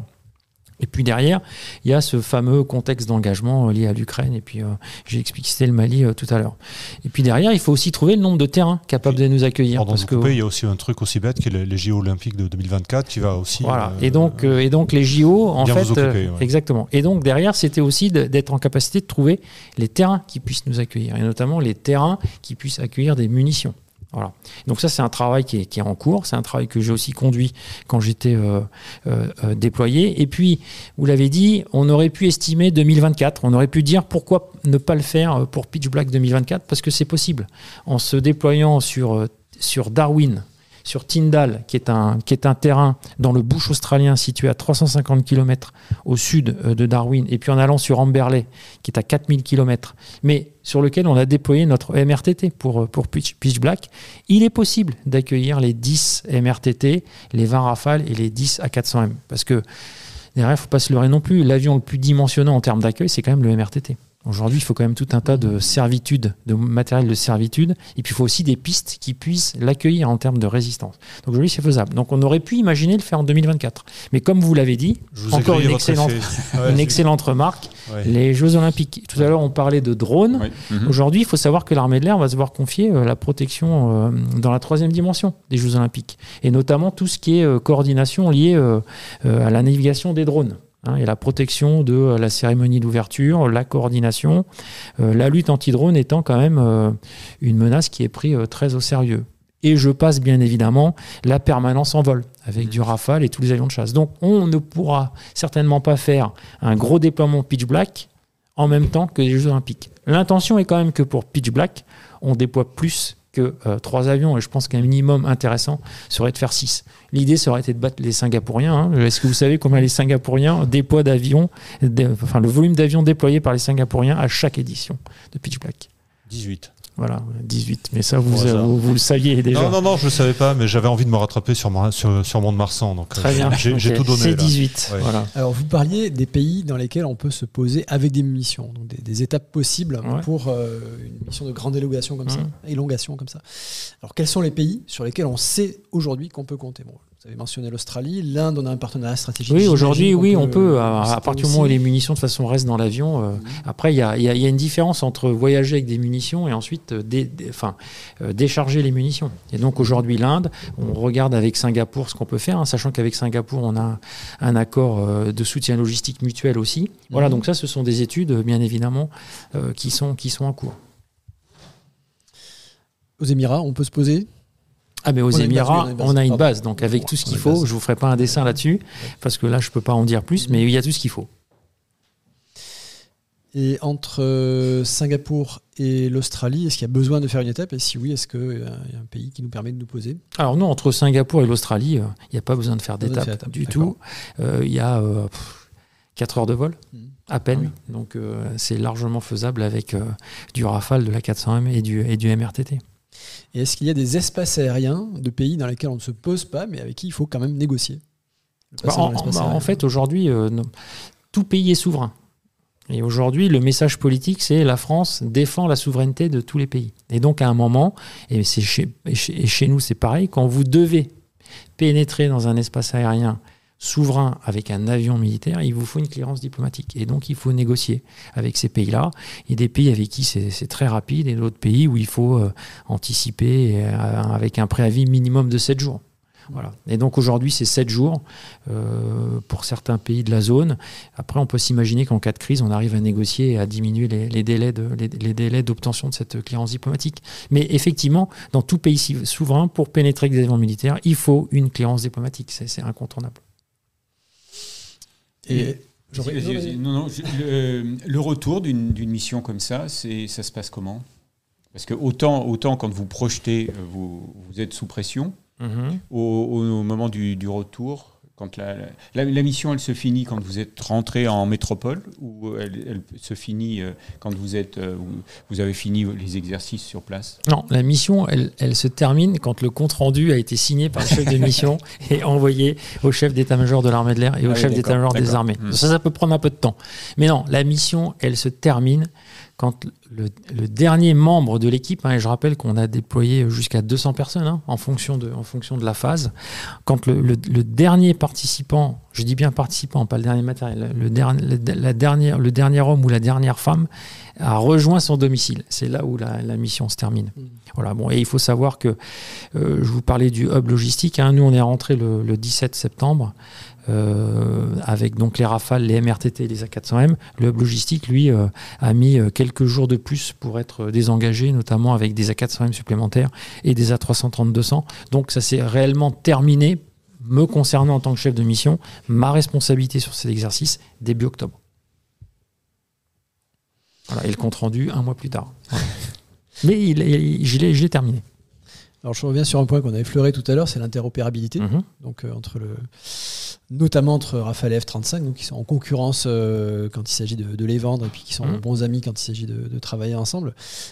Concrètement, qu'est-ce que c'est l'interopérabilité? Imaginons que, que vous parliez, euh, vous parlez sûrement à des viewers qui ne connaissaient pas ce terme jusqu'à Mhm. aujourd'hui. Expliquez-leur, qu'est-ce que c'est être interopérable? En fait, être interopérable, euh, on, peut mettre plein de choses sous, ce terme-là. Il y a déjà euh, la capacité des équipages déjà euh, à se comprendre quand il s'agit de, préparer, planifier une mission, c'est-à-dire de parler, de parler le même langage. Et pour ce faire, on a un instrument magique qui s'appelle l'OTAN, qui en fait standardise la manière dont on va préparer nos missions, la manière dont on va aussi communiquer en l'air avec des mots codes qui sont, euh, qui sont euh, au standard OTAN. Euh, et vous allez me dire, oui, mais les Indonésiens, oui, mais les Japonais, oui, mais les Coréens, mais en fait, tout le monde utilise en fait le standard OTAN, sachant que le standard OTAN est quand même largement, largement quand même influencé par les Américains. Et donc aujourd'hui, parmi les nations avec lesquelles on a travaillé, elles, elles utilisent en termes de phraséologie pratiquement le même jargon que ce qu'on utilise dans les pays de l'OTAN. Mais je vois que Frédéric veut Mm. réagir. Oui, pour, être, euh, pour avoir été à Garuda, on s'aperçoit, enfin des Garuda rappelle c'est Garuda, l'exercice franco-indien, oui. Mhm. On s'aperçoit que les Indiens sont dans une situation euh, très intéressante parce qu'ils ils ont une- un fort héritage euh, soviétique. Enfin, Mm. ils ont bâti leur aviation moderne avec des, des avions et des procédures soviétiques. Aujourd'hui, ils opèrent un, virage euh, stratégique qui, à 180 degrés, se tourne vers l'Occident et vers la, la manière de, de faire euh, de l'OTAN. Mais il y a encore énormément de travail pour justement euh, Mm. aplanir toutes les, toutes les différences, Voilà, donc il y a la- notamment dans la phraséologie. Oui, donc il y a la manière dont on planifie, la manière dont on communique, d'accord, la manière dont on opère. Et puis ensuite, il y a, euh, ça c'est une première partie de l'interopérabilité, je dirais, humaine. C'est quand même déjà important. Et puis qu'on arrive à parler l'anglais. Parce qu'aujourd'hui, euh, c'est quand même l'anglais qui est la, qui est la phrase, la phrase, la, la- la enfin, le, la- le langage commun. Je vous dirais même que j'ai été très étonné de voir euh, pendant Pitch Black euh, des pilotes japonais, des pilotes coréens qui parlaient très peu l'anglais et donc qui euh, préparaient leur mission avec un traducteur à leur côté. Ce qui est quand même euh, très très étonnant. Mais bon, c'est culturel. Après, voilà, on Mhm. respecte les cultures tout un chacun. hein. C'est ça aussi qui fait notre force. Et puis ensuite, il y a l'interopérabilité des avions. Et en fait, savoir ce que les avions peuvent communiquer comme données entre eux. Hein. Et aujourd'hui, euh, l'enjeu, c'est évidemment pour nous, armées de l'air, mais aussi pour nos alliés hein, qui utilisent du F-35, c'est d'être en mesure de, pouvoir euh, augmenter euh, l'interopérabilité du F-35 avec le Rafale, notamment en termes de liaison de données tactiques. Et celle qu'on utilise hein, pour transmettre notamment nos positions, c'est la liaison 16. Et on avait jusqu'à maintenant, quand on s'entraînait avec les Britanniques et les Américains, vu donc des opérateurs de F-35 qui étaient quand même pas très chauds pour euh, rejoindre le réseau Liaison 16. Et notre grande surprise, quand on est arrivé à Pitch Black, c'est qu'on a vu des F-35 australiens qui étaient en permanence sur le réseau Liaison 16. Donc capables en permanence de euh, communiquer à nos pilotes de Rafale, mais aussi aux autres pilotes qui étaient sur le réseau Liaison 16, mais aussi aux structures de commandement, notamment aux avions de contrôle. Hein. Euh, le contrôle aéroporté est effectué par un avion, un G50 singapourien, de communiquer leur position. Et euh, je crois comprendre aujourd'hui, au, gré des exercices, parce que j'ai fait Pitch Black, mais je suis aussi responsable de, la conduite d'exercices, de pas mal d'exercices euh, à laquelle participent les unités de l'armée de l'air et de l'espace, une volonté américaine et britannique aussi de, euh, mais aussi italienne hein, sur F-35, mmh. de développer l'emploi de la liaison 16 sur F-35. Alors quand on parle de, pour, bien visualiser de quoi il s'agit, quand on parle de partage de position, mmh. il s'agit pour un centre de commandement, bien sûr, de savoir où sont tous les avions. Exactement. Est-ce qu'un pilote de F-35, par exemple, peut aussi avoir la position des autres avions. Exactement, et la même chose pour un pilote de Rafale. Et, ça, ça permet quoi? Ça permet de voir où sont nos amis, et que quand je vais tirer un missile qui va vite et loin comme un météore, d'être sûr que je ne fais pas un tir fratricide et que je tire bien sur un ennemi et pas sur un ami. Et puis ensuite, euh, de pouvoir voir si la tactique qu'on a briefée, enfin qu'on a, qu'on a préparée ensemble, on l'exécute correctement. Et pour le mission commander, le, le, pilote qui va être en charge de, de la mission, de pouvoir donner les ordres qui vont bien pour corriger le tir. Pour Pitch Black, une des caractéristiques de l'exercice, c'est la zone d'entraînement, elle est énorme. Elle fait, euh, elle fait 300 par 200 km. Hein. C'est le tiers de l'espace aérien français, du sol au niveau 600. Et on peut être euh, donc 60 000 pieds, et on peut être supersonique au-delà de 10 000 pieds. Je rappelle qu'en France, on, ne peut pas être supersonique en dessous de 30 000 pieds. Ce qui fait que, en gros, c'est un terrain de jeu magnifique où on a pu faire des missions de 40 contre 40. Et je vous disais tout à l'heure qu'on s'entraînait à faire de la haute intensité. Si faire du 40 contre 40, c'est pas de haute intensité, je m'y connais plus. 40 contre 40, oui, c'est impressionnant. Deux petites questions rapides. Est-ce que vous faisiez de l'échange de pistes radar aussi sur la L16 avec les F-35 Non, juste les, juste, les, positions, les, PPLI, comme on dit chez nous, les positions des avions. Qu'est-ce qu'on appelle la piste radar, pardon? Ce que voit le radar. Ce que, voit le radar, ce que le plan de tir et tout ça. On n'en est, on est pas encore là. Et puis, euh, bon, aujourd'hui, il y a quand même, il y a quand même il y, a quand même un peu de confidentialité dans tout ça. Le minimum requis pour pouvoir être euh, efficace avec ces avions modernes, c'est que chaque équipage puisse voir la position de ses coéquipiers. Ça, c'est essentiel. Essentiel. Notamment quand on a des avions furtifs comme le F-35. Mhm. Et, deuxième, pardon. vas-y, vas-y. Oui, deuxième remarque. Je, je, enfin, ça s'est pas vu, mais je suis tombé de ma chaise quand euh, vous avez dit que les, Japonais avaient besoin et les Coréens avaient besoin d'un traducteur ça semble incroyable. Et puis on souhaite bon courage aux Américains qui sont et en Corée et au Japon. Comment ils font pour, euh, pour ça Je leur ai pas posé la question, mais euh, je, enfin, je pense qu'ils travaillent ensemble. Est-ce qu'ils travaillent hein. chacun de leur, côté je, Non, je pense qu'ils travaillent ensemble. Alors peut-être que j'avais affaire à des équipages qui étaient moins aguerris euh, en anglais, mais non, non, on a, on a vu des difficultés de langage de, de, la part de nos, de, de, de nos, Ouais, de nos collègues euh, japonais. Bon, après. Euh, après euh, pourtant, ils sont sur avion américain aussi. Oui, oui, pourtant. Mais après, ce qu'on a vu aussi sur Pitch Black, c'est qu'au départ, on a eu, comme je disais, on s'entraînait avec des armées de l'air avec lesquelles on n'avait pas l'habitude de s'entraîner. Alors, s'entraîner avec un Australien, oui, on s'entraîne pas beaucoup avec eux, mais ils parlent l'anglais, ils ont le même standard que nous. Les Singapouriens, la même chose. Les Anglais, parce que donc il y avait des Britanniques, il y avait des Américains, la même chose. Les Américains venaient tous du Japon. Mais ensuite, avec euh, Coréens, Japonais, Indiens, qu'on connaît bien aussi, hein, je parle des Indiens, effectivement, au départ, les missions euh, étaient, euh, je veux dire, l'exécution de la mission, c'était un peu balbutiant. Lorsqu'on donnait une, une mission au Mission Commander, c'était un petit peu compliqué pour, pour planifier, mais on a vu après deux semaines si vous voulez, c'est ça la beauté aussi de pouvoir s'entraîner ensemble en milieu fermé. Au bout de deux semaines, c'est devenu d'une fluidité remarquable et d'une efficacité remarquable. Et donc, c'est très important de pouvoir s'entraîner de façon régulière. Aujourd'hui, on mmh. fait tous les deux ans en multilatéral comme ça. Avec les Indiens, on le fait plus souvent, hein, vu qu'on fait Garuda une fois par an. Euh, et on va en Inde une fois, ils viennent en France une fois. Cette année, c'était l'édition euh, où on est allé en Inde et Frédéric a eu la chance d'aller euh, d'aller en Inde. Mais on a vu, euh, comme on dit chez nous, euh, une courbe de progression exponentielle chez nos équipages pour pouvoir opérer ensemble avec des gens de cultures différentes. Et ça, c'est vraiment euh, une, des- une des leçons principales que j'ai ramenées notamment de cet exercice-là. Leçon, leçon humaine. Oui. Le chat réagit avec une question de technique pour le coup. Liaison 16, est-ce qu'une remplaçante de la liaison 16 est déjà à l'étude? Alors, liaison 16, euh, bah, il y a la liaison 22, dont, Mhm. qui est dans les cartons déjà depuis, euh, depuis longtemps, hein, puisque moi je fais de la liaison 16 depuis euh, euh, 1998. Alors vous allez me dire, mais pourquoi? Il n'y avait pas de liaison 16 sur avion de chasse dans l'armée de l'air Mais non, mais il a été précisé ou pas dans ma biographie que j'ai fait trois ans d'échange hein, sur Tornado F3 en Angleterre de 1998 à 2001. Et une des raisons pour laquelle je, suis, je voulais aller voler sur euh, Tornado, c'était pas grâce aux capacités de manœuvre du Tornado, surtout quand on vient d'un Mirage Mirage 2000, mais c'était pouvoir justement euh, participer, euh, enfin voler dans un avion avec une avionique moderne. Parce qu'en fait, les Anglais ont de la liaison 16 depuis 87, de la liaison de données depuis 87. L'AMRAM arrivait, donc euh, ce missile aérien américain arrivait euh, sur euh, Tornado, et nous, nos premiers tirés 5 arrivaient dans l'armée de l'air. Et donc, Mirage 2000-5. euh, Mirage 2000-5.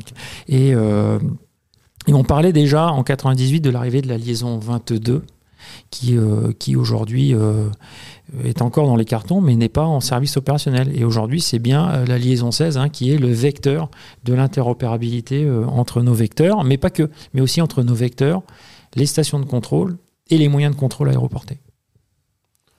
On a, fait grand cas là dernièrement de, de cette histoire de pilotes occidentaux en, en Chine, euh, en oubliant un petit peu au passage que l'Australie aussi est un très grand euh, consommateur de, de pilotes étrangers. Les pilotes Euh, occidentaux en Chine, pilote- pour rappeler l'épisode, hein, qui, euh, qui aurait divulgué des informations. Non, qui aurait pas, qu'on qu'on- qu'on aurait pu soupçonner ou qu'on aurait pu, euh, dont on aurait pu craindre qu'ils divulgassent, Je t'admire- Je t'admire. Ouais, c'est pas très propre. Qu'ils divulguent des informations, mais bon, c'était un procès de procès d'intention jusque-là. Mais euh, enfin bon, toujours est-il que voilà, on s'est on s'est un peu offusqué de cette présence de, de pilotes occidentaux en Chine, et donc je, je rappelais que l'Australie aussi fait, fait appel à beaucoup de pilotes étrangers occidentaux pour euh, garnir ses rangs. Est-ce que vous en avez vu euh, vous sous les couleurs australiennes des Alors moi, j'ai vu, d'autres euh, nationalités? j'ai vu euh, Ou, des euh, pilotes du ça- Commonwealth. En fait, en fait aujourd'hui, il faut savoir que dans le Commonwealth, Mhm. euh, que vous soyez en Australie, que vous soyez euh, dans la Royal Air Force, vous avez euh, des ressortissants du Commonwealth qui peuvent rejoindre les armées de l'air. Donc, je sais pas, vous êtes sud-africain, vous êtes australien, vous avez envie de travailler dans la Royal Air Force, vous pouvez. Et donc, vous pouvez rejoindre la Royal Air Force. Et c'est la même chose, en fait, pour, euh, pour la Royal Australian Air Force, puis pour les forces armées australiennes. Vous êtes britannique, vous êtes sud-africain, euh, ben, vous pouvez, euh, si vous le voulez, euh, rejoindre l'armée de l'air australienne. Mais il faut devenir australien. Mhm. C'est pas, c'est pas, c'est pas, c'est pas, à la carte. Donc j'ai effectivement rencontré euh, notamment le général qui s'occupe des relations internationales euh, au sein de l'état-major de l'armée de l'air australienne, qui est un ancien euh, pilote de Tornado britannique que j'avais croisé à Maram dans le début des années euh, 2000 et qui a décidé, pour des raisons qui lui étaient propres, hein, de, de s'expatrier en, en, en Australie. Donc oui, j'en ai vu. Les Canadiens sont dans la même dynamique. Il n'y a pas que les plombiers au Canada, il y a aussi les pilotes de chasse. Exactement. Est-ce qu'on peut revenir euh, une étape en arrière, euh, c'est-à-dire côté Inde Et est-ce que Frédéric, tu peux nous parler des négociations en cours pour d'autres ventes de Rafale en Inde? Euh, D'abord, je vais retomber sur mes pieds parce que quand je parlais de Marsan, euh, je, pense- je pensais à Garuda en fait. Ah. Alors là, on est d'accord. hein. Là, c'est On mon Marsan quand même qui participait Oh, on est à d'accord. l'exercice. Voilà. Bon. Il essaye de se rattraper aux branches. Ouais, oui. Euh, Euh, alors, euh, bah, écoutez, moi, ce que j'ai vu en, étant en Inde, c'est que les, Indiens euh, ne parlent pas des trains qui arrivent à l'heure, et donc ils, parlent assez peu. Ils parlent assez peu d'une manière générale. hein. C'est compliqué de les faire parler, mais euh, ils ont l'air très contents du Rafale, et donc ils n'ont pas de récrimination particulière en- à l'endroit de l'avion. Ils en sont très contents parce que d'abord, c'est un avion qui qui répond à, aux spécifications. hein. Ils ont ils ont ils ont ce qu'ils ont acheté vraiment. Et puis c'est surtout que ça introduit chez eux une, révolution des mentalités. Euh, ils ont une, ils ont, comme je le disais tout à l'heure, ils ont bâti leur force aérienne sur des avions russes euh, à l'origine, soviétiques puis russes. Et, là, ils apprennent vraiment à travailler à l'occidental avec le Rafale et ça change énormément de choses. Ça change, par exemple, la, la vie du pilote à bord qui a ses des capteurs beaucoup plus performants, qui apprend à gérer lui-même sa situation tactique sans arrêt, sans avoir à demander au, contrôleur d'interception ce qu'il doit faire.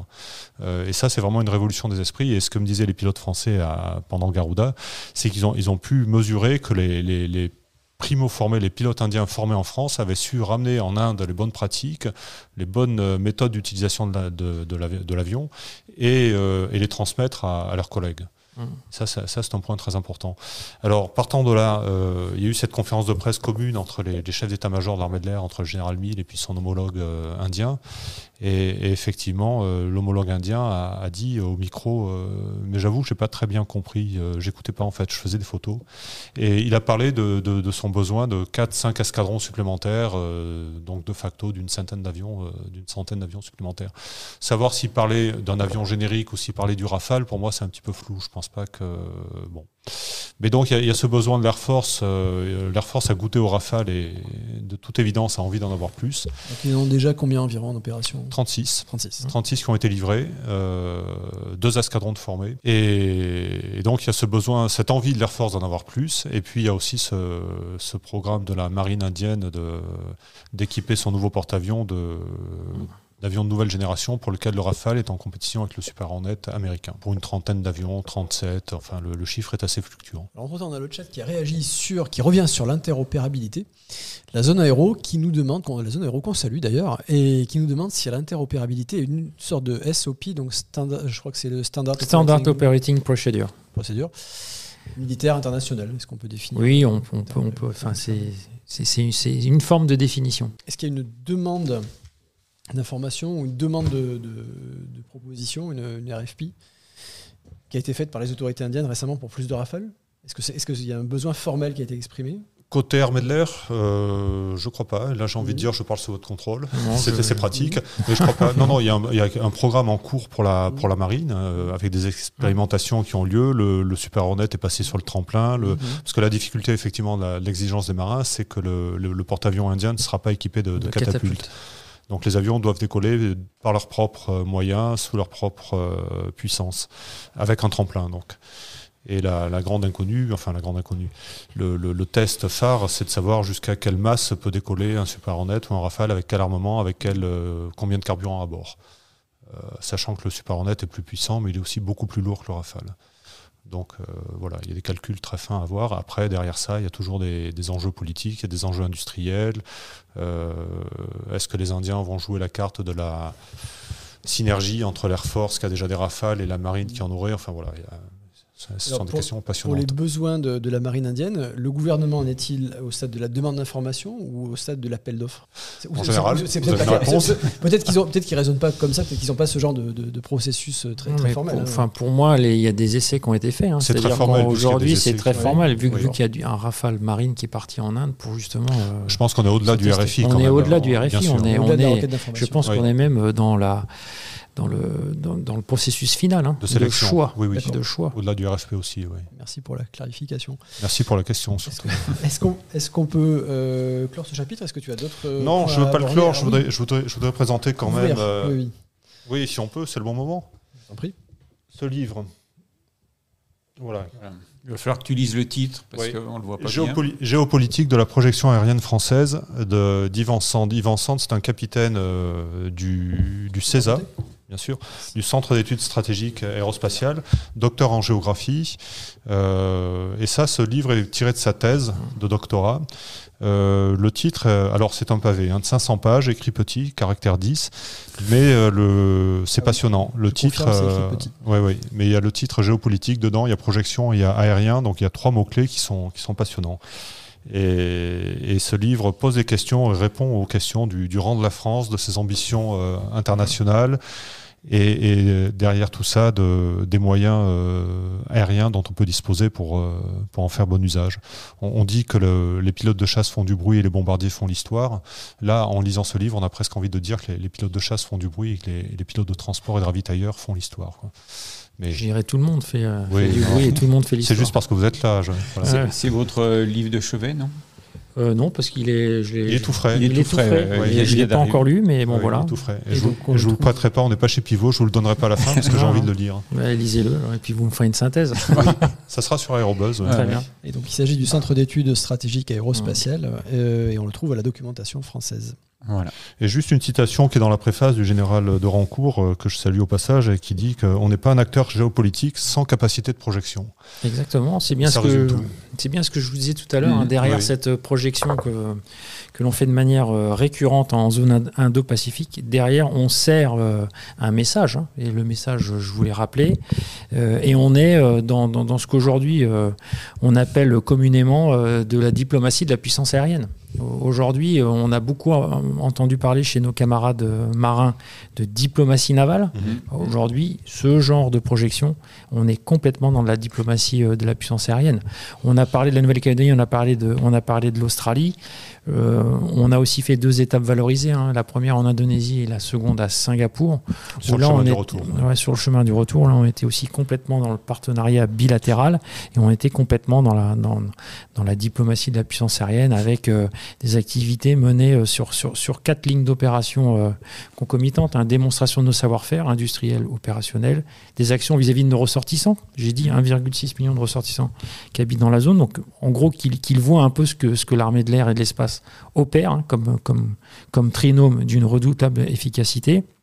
Et puis, bien évidemment, l'entraînement bilatéral avec les Indonésiens et les Singapouriens. Le trinôme, je le rappelle, c'est le Rafale, le MRTT et la 400. C'est ça. Le trio gagnant. Qui donne des ailes nouvelles à l'armée de l'air et de l'espace. Exactement, qui la rend encore plus mondiale qu'elle n'était aujourd'hui. Terminons ce chapitre euh, ce, sur euh, ce jump seat avec euh, une demande personnelle pour vous, un souvenir de jump seat. Avez-vous un souvenir de, de jump seat à partager avec nous Jump seat, donc je rappelle ce, ce siège. Alors dans, dans l'aviation civile, c'est le troisième siège du cockpit. Dans l'aviation Mhm. militaire, je vous laisse nous décrire. Alors en fait, c'est lié à un, un backseat que j'ai fait en 1996, alors que j'étais euh, jeune sous-chef de patrouille, alors euh, sous-chef de patrouille Kesako, euh, au 1 de Cigogne, sous-chef de patrouille, leader d'une patrouille de deux avions dans la mission principale, défense aérienne, et dans la mission secondaire de l'unité, euh, l'attaque au sol. Et puis, euh, si vous vous souvenez bien, 1989, le mur de Berlin chute. 1991, euh, l'Union soviétique tombe et puis euh, les pays satellites s'ouvrent à l'ouest, avec ensuite une possibilité de retisser des liens avec la Pologne. Le 1 de Cigogne était un escadron, un escadron qui était jumelé avec une unité euh, polonaise hein, euh, stationnée sur la base de Minsk-Mazowiecki. Donc c'est pas en Biélorussie, hein. mhm. c'est une base qui est à 40 km à l'est de Varsovie. Et tout de suite, on a pu reprendre les échanges avec, euh, les collègues polonais, les homologues polonais. Donc on s'est très rapidement en 96 déployé sur Minsk. Et là, j'ai pu avoir la chance de faire un backseat en MiG-29 et faire un combat 1 contre 1, Mirage 2000, MiG-29 où là on s'est rendu compte que euh, les pilotes polonais à l'époque, euh, en fait, euh, bah, utilisaient bien le MiG-29, un avion puissant, mais uniquement dans les deux dimensions. Alors que nous, avec notre Mirage 2000, très manœuvrant, commande de vol électrique, moins motorisé qu'un MiG-29, on utilisait énormément la troisième, la troisième dimension. Et donc, ça a été cet échange qu'on a eu avec, avec ces pilotes polonais bah, sur, des, sur des manœuvres de combat basiques. Et puis, une approche sur une autoroute en fait, euh, qui était en fait dans leur concept d'emploi hein, euh, une façon de pouvoir se, se poser en cas d'attaque euh, de la Pologne et puis une éventuelle destruction de leur piste de leur piste euh, d'atterrissage. Et donc une approche est imposée sur cette autoroute, une remise en œuvre rapide et un décollage rapide. Voilà en gros euh, mon souvenir. Se poser, se Merci. poser en, en Roland. MiG-29 sur une autoroute, Ouais. oui, je pense que ça laisse un, un souvenir. Souvenir impérissable. Oui. Frédéric, Je ne suis pas posé euh, en MiG-29 sur une autre route. ouais. Ça viendra, Merci, ça par- viendra. Merci mon général. Donc euh, nous terminons ce, ce chapitre sur euh, la projection de force et on passe au point fixe avec un générique. Alors, peut-être celle-là, non? Bien que nous passions au point fixe, on montre encore la couverture de cet ouvrage, donc Oui. cette thèse. Martin, vas-y, vas-y. Voilà. Donc on nous a demandé Non, de montrer, nous, on nous a demandé de montrer cette couverture, donc on la montre de plus près. Voilà, donc transition, extension. Transi- Vous, avez, vous avez le chat à noter Transi- crampe dans la main gauche. Transition néanmoins. Édition de la documentation française. Édition de la documentation française. Quand on aime, on compte pas, monsieur Roy. 19 euros en plus. C'est pas cher. Non, non. Merci pour ces précisions. Euh, on va parler de encore beaucoup plus gros qu'un A330 MRTT. On va parler d'A380. Oui, Avec- la, la 380 qui permet d'aller euh, directement aussi en Australie. Hein. Hmm. Façon plus confortable. Oui, Différente. j'en ai peur. Différente. Les enjeux sont pas les mêmes. 330, c'est Euh, bien. Hmm. donc on, Très on va bien. parler de. Laissez-nous notre 380 là. Euh, donc, euh, on va parler de modernisation des A380 chez. Emirates, la grande compagnie émirati, Mhm. et euh, la 380 d'une manière générale, qui, euh, qui n'a pas dit son dernier mot, qui est, qui est toujours vivant.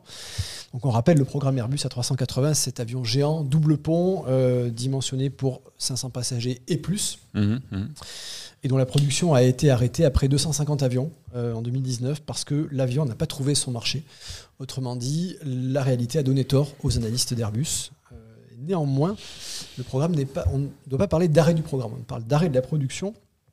Et ce serait une erreur de parler uniquement d'échec. Alors, certes, les, les ventes sont restées très en dessous des 500 ventes qu'il aurait fallu au minimum pour rentabiliser le programme. En réalité, ça aurait été probablement plus.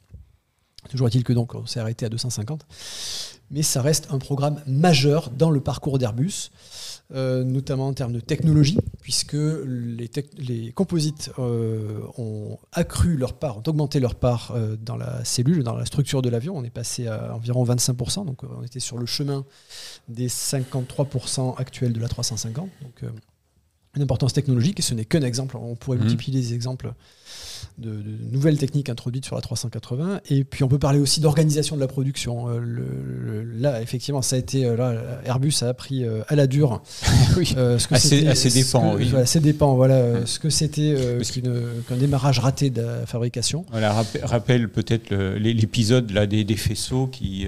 Et voilà, et donc ce- cet épisode cruel dans les années 2006, 2007, 2008, où la montée en cadence a été plus lente que prévu à cause de câbles qu'on n'arrivait pas à, à joindre, de câbles qui étaient trop ouais. qui étaient assez longs euh, sur le papier, enfin ou plutôt sur l'écran de l'ordinateur, et qui étaient trop courts en réalité, parce que la, la modélisation était insuffisante, et le passage était insuffisamment précise, et le passage de, de l'écran du bureau d'études au- à la- à la chaîne de fabrication euh, a été mal, mal pensé insuffisamment pensé. Alors c'était dû à la ta- en grande partie à la taille de l'avion, mais, mais il n'empêche que c'était euh, une leçon qu'Airbus a retenue, notamment pour la montée en cadence de la 350, qui est un avion euh, euh, qui, lui, au contraire, a, a- a connu un- des débuts euh, en fanfare, bon, avant un certain Qui- ralentissement du voilà. marché en général. Mais pas, qui est une réussite sur, sur tous les points. Qui est une Aussi réussite sur tous les points, Commerciale euh, pour le constructeur, mais euh, qui est également, euh, euh, d'un point de vue opérationnel pour les compagnies, c'est c'est un- une machine qui leur permet de gagner pas mal d'argent. oui. Je pense qu'on peut parler de nouvelles références en matière de, de long courrier, même si le secteur des longs courriers, même si le, le marché des longs courriers est, un peu, est un peu faiblard en ce moment. Bon, la 350 sur ce marché, en tout cas, se, se débrouille très bien. Ah bah maintenant, les, les gens vont à l'autre bout du monde avec des avions de deux places, donc c'est. euh, Oui. J'ai cru que tu parlais de Solar Impulse. Non, on parlait de Rafale, pardon. Pardon. Euh, on revient à la 380. Donc la 380 qui vole toujours. Alors pourquoi Oui. je dis toujours? Parce qu'il il a connu un coup d'arrêt euh, au moment du Covid. Mm. Ça a été un des avions les plus affectés par, euh, le, par, le- par la crise. Un grand nombre, une grande proportion des A380 ont été cloués au sol. Il n'était pas vacciné. Euh, hélas, Ca- non. quasi- et quasiment l'ensemble de la flotte a très très Ah. peu d'exemplaires. hein. Et plusieurs compagnies ont dit c'est la fin définitive de la 380 chez nous. En réalité, la réalité est un petit peu différente. L'avion vole toujours malgré des hauts et des bas. Alors euh, côté bas, eh bien, il y a la compagnie chinoise China Southern qui est en train de mettre les siens, le- le- les quelques A380 qu'elle Elle en avait cinq. 5. Voilà, elle est en train de les mettre à la casse, c'est ça C'est le, troisième. Le troisième est parti à la casse euh, Mhm. cette semaine. ouais. En revanche, il revient chez Lufthansa. Mhm. Euh, on ne s'attendait pas forcément. Non. Et il revient chez Eux non plus, eux non plus n'avaient pas prévu, ce qui fait que euh, semblerait que euh, le stockage n'avait pas été fait dans, dans les conditions optimales. Mhm. Donc, le premier avion qu'ils ont rapatrié de Teruel, donc en Espagne jusqu'à Francfort, je crois, ça a posé quelques quelques problèmes. oui. Euh. Alors, no notamment, notamment, ils, sont, ils, sont, ils ont fait le, convoyage, le train sorti, mmh. parce qu'ils n'avaient pas à Teruel de capacité à tester le, train euh, rentré-sorti au sol. Ouais. Donc il y, y, a, mmh. plusieurs, plusieurs points comme ça qui, qui font que euh, ça, ça, démontre que, que, Lufthansa avait prévu d'arrêter mhm. son, son, secteur à 380. les, conditions de stockage étaient peut-être bonnes, c'est peut-être les conditions de remise en service qui étaient, qui étaient suffisamment prévues. Donc on a parlé de Lufthansa, on parle maintenant d'Emirates. Alors là, c'est une autre dimension. Ah oui, bah, Emirates, c'est le, le, gros, le gros client de, de, du, du, programme A380, puisque tu disais donc 200, 250, un petit peu plus de 250 avions euh, produits. Il y en a 123 euh, qui ont été livrés à, Emirates. Et donc, euh, donc si effectivement euh, on, a un peu l'image aujourd'hui d'avion, d'un avion qui, qui, qui, commence à être retiré du, service, qui commence à être démantelé, comme on dit pudiquement. même on, a vendu des, des, bouts d'A380 aux enchères. La, la réalité, elle est tout autre c'est qu'aujourd'hui, euh, la majorité de la flotte d'A380 a repris du service et, euh, et chez, chez Emirates, ça continue d'être le cheval de bataille. À tel point que Emirates a entrepris un très très gros chantier de rénovation des, cabines, euh, un chantier à... Alors, entre les A380 et les 777, c'est 2 milliards donc, mhm. euh, comme il y a à peu près. 2 milliards euh, investis dans la rénovation des cabines. Uniquement dans la rénovation. Pour ce prix-là, tu as un seul B2. Hein. Oui. et donc, donc c'est 67 à 380 et 53 triple 7. Donc, en gros, bon, c'est à peu près un, milliard par, par flotte, en gros. L'idée, c'est de. Actuellement, les, la plupart des A380 d'Emirates ont trois classes. Hein, L'éco, la business et puis euh, la première. Et donc là, l'idée, c'était d'ajouter une nouvelle classe, une classe intermédiaire entre euh, la business et l'éco, l'éco mmh. premium, et faire rentrer 88 euh, sièges de plus. Hein, je crois que c'est ça hein, le, truc. Je ne veux pas dire de bêtises, mais je crois que c'est ça. 80, 88, ouais, ça, 88 sièges. business, du moins éco, éco premium, éco plus. Mmh dans, la cabine, ça veut dire retirer euh, des, sièges en écho, et puis euh, pour, placer cela. Donc, ils, Emirates en a profité pour euh, refaire complètement les, cabines, les moderniser, les, sièges, par exemple, les sièges de, de première ont été changés. donc il y a un gros, gros, gros, gros travail. Et alors surtout, qui est intéressant, c'est un petit peu euh, comme euh, quand vous préparez une, mission, vous travaillez longtemps à l'avance pour que tout, s'enchaîne euh, très bien. Là, c'est pareil. Il y a un avion, quand, quand un avion entre en, en, dans l'atelier pour la, la, rénovation, il y reste que 16 jours. Et pendant 16 jours, il y a des équipes qui travaillent 24 heures sur 24 euh, pour, euh, à, tous les, stades, plus tous les sous-traitants, hein, puisque par exemple, euh, tous les sièges sont, envoyés chez, chez, chez des sous-traitants localement. Ça aussi, c'est intéressant à noter, hein, c'est que tout est fait euh, localement. Donc il n'y a pas d'envoi vers euh, les grands centres américains ou, euh, européens. Tout, est fait, hein, tout est fait là-bas dans, le Golfe, où, où Emirates, depuis, depuis de nombreuses années, a développé un, réseau industriel remarquable. Donc ils sont, ils sont complètement autonomes de, ce point de vue-là. Et puis, c'est des réflexions de, très très haut niveau, hein, parce qu'on en profite pour refaire un peu l'électronique de, de l'équipement. De, voilà, le divertissement, euh, rajouter une classe, surtout quand c'est une classe euh, qui, qui, se veut supérieure, et eh bien, c'est aussi des, des, services supérieurs. vraiment, c'est un, c'est un travail très très bien préparé et qui, qui une fois que les, les, 50, les 67 à 380 vont être euh, faits, ça va enchaîner sur euh, les, les triple 7. Et donc au total, c'est à peu près 900 jours. Ils ont prévu même très précisément 898 jours. C'est spectaculaire. Pour un A380, donc pour euh, deux ponts, pour. alors rappelle-moi le nombre de sièges. 88 sièges qui sont rajoutés. D'accord, mais les autres sont remplacés. Alors, ils sont, rem- ils sont remplacés. Je pense qu'ils ils doivent enlever plus de sièges, puisque c'est- ce sont des sièges euh, éco plus, donc euh, plus, plus grands. Donc, euh, ils retirent plus de sièges en 16 éco. jours seulement. Voilà. Et, et tout, tout est euh, vraiment. euh, euh, par exemple, euh, les- la première opération qui est faite, c'est de, de retirer tous les, euh, tous les hu- hublots tout, pour les nettoyer. Et en même temps, ça permet de, de retirer les, euh, tout l'habillage intérieur de, de, de la cabine de façon à pouvoir la nettoyer et commencer à enlever les, les sièges. Euh, donc tout, tout est euh, Bien phasé. Bien, euh, bien Mhm. phasé, euh, tout, tout est synchronisé. Et, et Alors, pour- 16, 16 jours pour, pour faire une cabine complète, c'est Alors, c'est pour, en- pour bien, pour bien comprendre, on enlève tous les sièges de l'avion on enlève une partie des sièges pour pouvoir, en remettre, pour pouvoir remettre ces fameux 88 sièges a euh, priori, a priori, alors les, les, les 88 sièges sont Mhm. ajoutés euh, sur euh, le pont principal Mhm. et à l'avant. Euh, donc, euh, on pourrait se contenter de- d'enlever que les, les- les sièges éco qui occupent euh, actuellement ce- cette partie. Mais a priori, euh, les, sièges business et euh, première qui sont au, au pont supérieur, eux, sont complètement enlevés. Mhm. Et euh, c'est eux qui sont envoyés dans, dans des ateliers pour être refaits. Alors, les business sont uniquement repeints et les, les, les- les premières sont refaits complètement. Alors, je sais pas. je- C'est-à-dire peut-être que c'est donc on change, on ne On change cha- pas le siège, on change la- l'habillage, la- ouais, c'est ça. D'accord, oui, c'est Ouais. quand même euh, conséquent. Et oui, en parlant du blue, on enlève la partie euh, le, le plexigal Tout- glace voilà, côté, tout, voilà. euh, Mm. côté passager, Ouais. on n'enlève pas le Non, non, non, pas le de- non, voilà.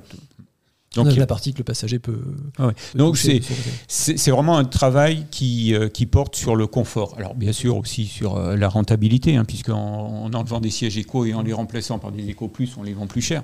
Euh, mais mais c'est vraiment le confort qui est, qui est, qui est prisé. Et c'est là où on en revient à, à- au point sur lequel Emirates a fait la différence par rapport aux autres compagnies qui, qui exploitent des, euh, des, des- des- avec plus ou moins de succès euh, des, des A380. La 380 reste important pour euh, reste une pièce maîtresse chez Emirates. Ben, un, une- un chiffre, un chiffre qui, qui permet de montrer justement la- la- l'importance de, de, de la 380 dans le réseau d'Emirates. Tous les jours à, à Dubaï se croisent 45 à 380. Il faut savoir quand même que Air France en avait 10 dans sa flotte. 45 à 380 se croisent et ça veut dire que les, les passagers qui arrivent d'un bout du monde euh, arrivent à Dubaï, changent d'avion pour repartir à l'autre bout du monde. Voilà. Donc c'est ça une- le principe. c'est- une conception particulière euh, d'une plateforme de correspondance. D'habitude, c'est plutôt des petits avions qui Ouais. alimentent les gros. Et là, ce sont des gros avions qui se croisent et des passagers qui passent d'un A380 à l'autre sur cette plateforme de Voilà, c'est correspondance. exactement ça. C'est euh, c'est le système du, du hub, hein, de, donc de Mm. la, la- la plateforme de correspondance, euh, mais adapté à, à un réseau très très particulier. Le, le hub, c'est c'est un, un système euh, qui, qui est apparu, dans, développé dans les années 80-90, hein, où il s'agissait avec des petits avions régionaux, euh, des commuteurs, de- d'alimenter des lignes euh, long courrier, donc des gros porteurs.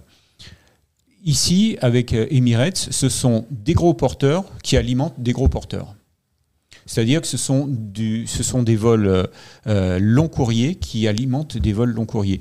Le passager qui, va de, Londres à, Singapour en s'arrêtant à Dubaï va faire l'ensemble de son vol dans les mêmes conditions de confort. Et c'est ça qui fait la différence. C'est-à-dire que euh, sur, sur un hub traditionnel, euh, vous voyagez dans un, dans un petit avion, euh, des fois un, soit un petit un ATR, soit un, soit un Très bien, TR, très bien. C'est très bien, oui, mais ce, ce sont des avions. Terrible. hein, Ce sont, des, ce sont des avions au confort, euh, au confort spartiate.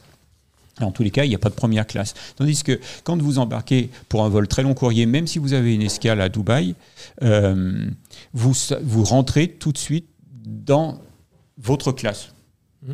Première, business, bis, euh, Eco Plus. Et, et là, c'est là, c'est là, qui, qui- c'est là où ça fait la différence parce que tout le monde n'est pas obligé de passer par Dubaï. Mais aujourd'hui, les, euh, les, les passagers ont compris que euh, c'était la, la façon la plus confortable de voyager. D'autant que euh, Emirates est capable quand même, quand l'escale est longue, d'occuper les passagers en leur offrant la possibilité d'aller en ville avec un taxi pour visiter. Donc ils sont, au niveau du service, ils sont très très forts. Singapour fait, à peu, fait quelque chose de comparable. Singapour Airlines. Oui, Singapour Airlines, pardon. Voilà. Donc je vous ai vendu, euh, je crois, euh, Emirates. Si avec tout ça, tu fais pas un Paris-Singapour euh, en first d'Emirates, ouais, c'est désespéré. Est-ce qu'on veut parler des, modernisations de cabines en général? Puisque c'est un gros business quand même pour les fabricants de sièges, d'éclairage, etc. Donc là, chez Emirates, on parlait d'une rénovation importante, euh, mais pas complète. On ne change pas tous les sièges, on en change une partie, on en rénove euh, une autre. Euh, mais d'une manière générale, la cabine d'un avion est remplacée 4 à 5 fois sur la durée de vie de l'avion. Mhm voit que pour les fabricants de sièges comme Recaro, comme euh, Safran, euh, c'est Safran qu'on connaît plus comme motoriste. Qu'on connaît plus comme motoriste. Alors j'ai une anecdote à ce sujet, j'y reviendrai tout à l'heure. Euh, une, modernisation de cabine, ça doit être planifié de longue date. Même si la compagnie choisit un siège au catalogue, on va parler du cas d'un siège de classe affaires, de business, même si le siège est sur le catalogue, c'est quand même quelque chose de complexe. Et entre le moment où la compagnie commence à en parler avec le fournisseur et le moment où le siège est installé dans son avion, il peut se passer deux ans. Ce qui est paradoxalement plus long que euh, le délai de livraison d'un avion. Et donc c'est quelque chose d'ailleurs sur lequel les, euh, fabricants de sièges doivent travailler, c'est ce délai euh, que les compagnies en général trouvent excessivement long. Puis dans les enjeux, il y a l'enjeu de la masse. quand on quand on remplace une cabine, c'est souvent, pas toujours, mais souvent pour faire plus léger. dans le cas d'Emirates, c'est pas exactement ça, mais c'est souvent pour faire plus léger. Aujourd'hui, un siège de classe éco, c'est en moyenne entre 8 et 15 kg par siège. Il y a des extrêmes. Alors, il y a une entreprise française qui s'est fait connaître pour euh, un siège ultra léger, euh, c'est l'entreprise explicite, mhm. et euh, qui fait des sièges de 4-5 kg à l'unité. Si on le rapporte à l'unité du siège, c'est 4-5 kg, mais là, c'est vraiment très très spartiate. Euh, mais ça, reste, euh, ça reste parfaitement C'est utilisé sur les, euh, sur les A320, sur les 737. Hein, c'est des, des moyens courriers, courts courriers et moyens courriers. Sur ATR aussi. ATR aussi, Et en revanche, donc on parlait de 8 à 15 kg pour un siège de classe éco et pour un siège de classe affaires, on est à 80 kg. 80 kg, c'est le siège et l'entourage aussi. Donc là. Oui, pardon, excuse-moi. Oui, non, non, il n'y avait rien de drôle. Non, non. C'est pas... Oui, donc euh, c'est le Parle-moi de ta petite enfance, Thierry. là. C'est euh, le cocon, en quelque sorte, dans lequel s'installe. Le pod, enfin, on appelle ça le cocon, le pod. Ouais. D'accord. Alors, pour une fois, pour une fois, on connaît le nom du fabricant des sièges que Emirates va installer, c'est Safran. Alors pourquoi, pourquoi d'habitude est-ce qu'on ne le connaît pas? Eh bien c'est parce que les compagnies aériennes veulent associer leur nom au niveau de confort du siège, au niveau de confort de la cabine. Et donc la compagnie aérienne veut que le passager perçoive son nouveau siège comme le nouveau siège Emirates, le mhm. nouveau siège Air France, le nouveau siège Lufthansa, le nouveau siège Delta, que sais-je, et pas comme le produit euh, XYZ de Safran ou de Recaro qu'on peut retrouver chez, différents, concurrents, Alors en général, c'est personnalisé hein, quand même, mm. la, structure est, la structure est en général commune. Mm. Euh, donc en général, le, fabricant de sièges dit ah, cette année, euh, j'ai signé un gros contrat avec une grande compagnie et je ne veux pas vous dire laquelle.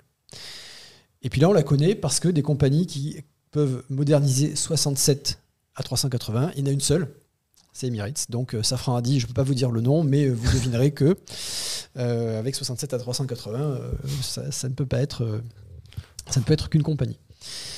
Et donc on parlait de, voilà, de Safran qui est plus connu, plus connu pour ses moteurs que pour ses sièges. Alors, activité siège héritée de Zodiac, si je ne dis pas C'est ça, c'est Zodiac, qui, était en grande, grande difficulté, c'est ce que tu expliquais tout à l'heure.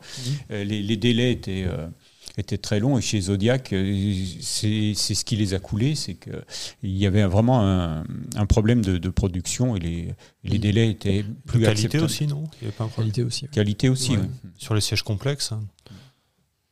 Et donc le patron de Safran, Olivier Andriès, euh, se plaint que euh, c'est un, peu, un peu une anecdote, mais je trouve que c'est assez euh, révélateur de l'importance que les compagnies accordent euh, à leur cabine pour leur image de marque. Donc le, patron de Safran, Olivier Andriès, se plaint de s'entendre parler uniquement de sièges, d'entendre parler uniquement de sièges quand il rencontre des patrons de compagnies aériennes. Mhm. On lui parle seulement de sièges, on ne lui parle pas de moteur. Alors que culturellement, il aimerait bien qu'on lui parle de ces super moteurs LEAP ou autres. Mhm. Mais non, les, les patrons de compagnie aérienne, quand ils rencontrent Olivier Andriès, ne parlent que de siège. Bon, si c'est son seul euh, problème, je pense qu'il si s'en remettra problème, parce que Safran marche assez bien hein, quand on additionne tout- tous ces secteurs. ils s'en- sortent pas trop mal. Safran, Safran qu'on retrouve aussi sur, le, sur les, les Partout. Partout. Oui. Partout. oui, c'est partout. Et qu'on salue d'ailleurs. Oui, oui, ben, bien sûr. On les aime bien. Oui, oui. Euh, alors nous avons des commentaires euh, du côté du chat et euh, JBO 777 nous rappelle que sur la 350 d'Air France, on retrouve le siège Safran. Très bien. Merci JBO 777. Euh, merci pour votre attention. On, arrête Oui. là pour le... On arrive à la fin, là, non? On arrête là pour le point fixe. Ouais. On passe à la culture aéro Eh bien oui. avec un petit générique.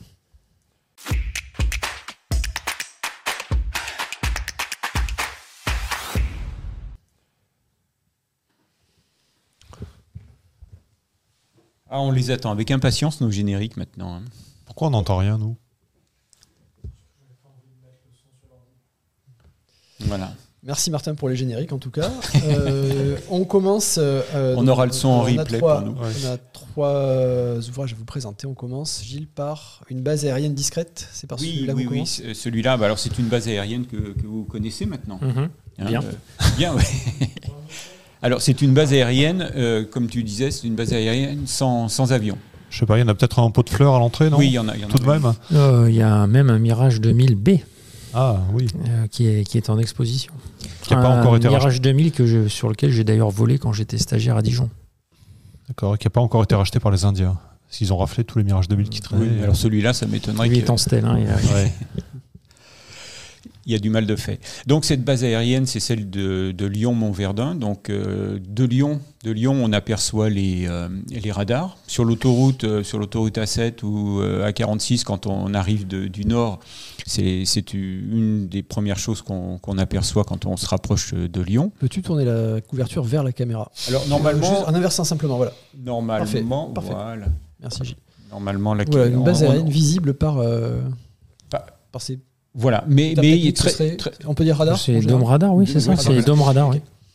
Mais, mais c'est beaucoup plus que c'est beaucoup plus que ça puisque euh, bon alors on- tout le monde tous les Lyonnais euh, et on, nous sommes Lyonnais euh, pour certains d'entre nous euh, tous les Lyonnais savent que c'est une base euh, souterraine elle est mais elle est en partie construite euh, à 125 mètres euh, sous le niveau de de la, la colline, 6 km de, de, de galeries. Euh, c'est c'est vo- votre bureau est au fond d'une de ces galeries? Mon bureau, il a vue sur le Mont Blanc quand il fait beau. Parce qu'effectivement, il y a aussi euh, des, des- des bâtiments à l'extérieur. Au total, Mhm. c'est, je crois, 2000, 2000, J'ai 2000, 2500 personnes. 2500 ouais. personnes quand même. En fait, c'est la base, euh, comme je disais tout à l'heure, du euh, commandement et contrôle Voilà. des opérations aériennes partout dans le monde. Parce qu'au départ, ça a été- elle a été construite pour, pour le contrôle régional. Oui, c'est ça. C'est ça. hein, elle, elle- elle- elle date, elle date de, des, années, euh, des années 60-70. Hein, Mhm. c'est ça. Et donc, donc aujourd'hui, euh, comme vous le dites, euh, elle a un rayonnement euh, Mondial. hein. donc, euh, donc voilà. Donc alors, ce qui est intéressant aussi de noter, c'est que c'est un, un livre qui a été euh, réalisé par l'équipe euh, de direction de, de, de la base, hein, euh, le colonel Mathieu Kessler, C'est le commandant de la base qui est, qui est avec, euh, avec un petit groupe a rédigé, a, a- a écrit ce, ce bouquin dans lequel il présente vraiment tout- toutes les, euh, tous- tous les services de, de la base. Donc c'est un livre qui est proposé à compte d'auteur et euh, qui coûte 35 euros. Donc si vous allez sur euh, Aérobuzz, vous allez le trouver et vous trouverez également toutes les, euh, le lien pour, pour l'acheter. Alors le chat, Thierry, moi je continue. Alors la zone euro qui réagit, qui nous rappelle qu'au Hmm. départ, le CDAOA, c'était à Taverny. Et oui, c'était à Taverny, effectivement. Euh, j'ai d'ailleurs, moi, fait un premier tour au CEDAW alors que j'étais commandant au retour d'Angleterre. Et c'était effectivement à Taverny. Et euh, le CEDAW a, a- a déménagé de Taverny vers Lyon euh, en 2008, dans le cadre du plan R 2010. Merci pour ce complément, Gilles. Alors, le suivant. Le suivant, alors c'est un, un ouvrage beaucoup plus euh, modeste. hein. C'est un petit livre d'anecdotes aéronautiques, une petite histoire de la- de l'aviation à travers 25 aéronefs de légende. Alors, quand on parle d'aéronefs de légende, eh bien, c'est, le caudron G3 de- d'Adrienne Bolland. Euh, c'est le caudron de Simoun de, de Saint-Exupéry. Alors, c- évidemment, les, les passionnés d'aviation qui connaissent un petit peu l'histoire de, de l'aviation euh, risquent d'être un petit peu frustrés. Moi, je reconnais que j'ai pris beaucoup de plaisir à le lire parce que c'est bien écrit et puis ça rafraîchit la mémoire. Surtout à ton âge, c'est important de rafraîchir la mémoire. Oui, oui. Merci. Donc, c'est aux éditions de L'Opportun, 18 euros. Également, euh, vous le retrouverez sur euh, Aérobuzz. N'hésitez pas à aller sur Troisième Aérobuzz. livre, troisième et dernier livre du jour. Alors là, c'est déjà un peu plus. C'est du lourd, là. C'est du lourd. C'est ce qu'on appelle les, euh, les beaux livres. Euh, c'est par François Brévaux, qui, euh, qui est un, un amateur de. Dans le bon sens du terme. hein. Oui, un, Oui. ama- un amateur Un amoureux. éclairé, dirons-nous, de, de l'aviation russe et notamment des, des- des constructeurs. Et là, donc, il livre un livre sur le Sukhoi, euh, sur le constructeur Sukhoi, les dernières productions du Sukhoi 27 au Sukhoi 57. Voilà. Donc, euh, Très belles images. oui, hein. Tu peux nous en montrer une ou deux? Oui, bien sûr. Si, si Martin est d'accord. Ah oui, Voilà. vaut le coup d'œil, en effet. Non, de belles images et puis une bonne synthèse des, des caractéristiques des différents avions qu'il évoque et de leur histoire. Voilà. Le Sukhoi, euh, la famille Sukhoi quand même, euh, c'est un peu rustre par certains côtés, mais ça reste quand même des, des bêtes impressionnantes. Euh, on revient sur Garuda, là. si- J'ai deux secondes, chef Je t'en prie. Ouais, ouais. Les pilotes de Rafale ont quand même été très très impressionnés par les performances. Des... Ils les connaissaient puisque les, les Sukhoi étaient venus à Mont-de-Marsan déjà et même avant à Istres. Mais ça reste un appareil phénoménal. Pour donner une petite idée de, de la taille de l'appareil, euh, le Sukhoi n'emporte jamais de réservoir extérieur. C'est tout le pétrole est en interne euh, et ils volent aussi longtemps que les autres. C'est une- ils ont une piscine de carburant à l'intérieur et, et il arrive même que pour des missions bien précises, avec des, des playtime bien, bien calibrés, ils partent avec des pleins partiels, ça leur suffit, ils sont relativement légers. Vous ajoutez, ça, vous ajoutez à ça une, une puissance et des, des tuyères vectorielles et, et un viseur de casque et vous avez un redoutable euh, combattant. Oui. Et puis aérodynamiquement, c'est quand même aussi une certaine forme de génie euh, russe. Il y a quand même de très très bons euh, aérodynamiciens en, Russie et le, le Sukhoi 30 en a un exemple, le Sukhoi 57 en a un autre aussi avec des, des innovations très pertinentes, euh, très bien pensées.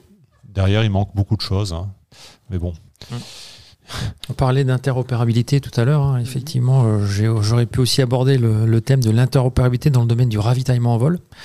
Et les exercices comme Pitch Black, comme Garuda ont permis aussi de développer euh, la capacité qu'a l'A330 MRTT de pouvoir ravitailler euh, les Sukhoi 30 euh, indiens. Et donc la famille des Sukhoi 30 et MiG-29. Parce que quand vous savez, quand vous pouvez ravitailler un Sukhoi 30, vous pouvez ravitailler un MiG-29, c'est le même système.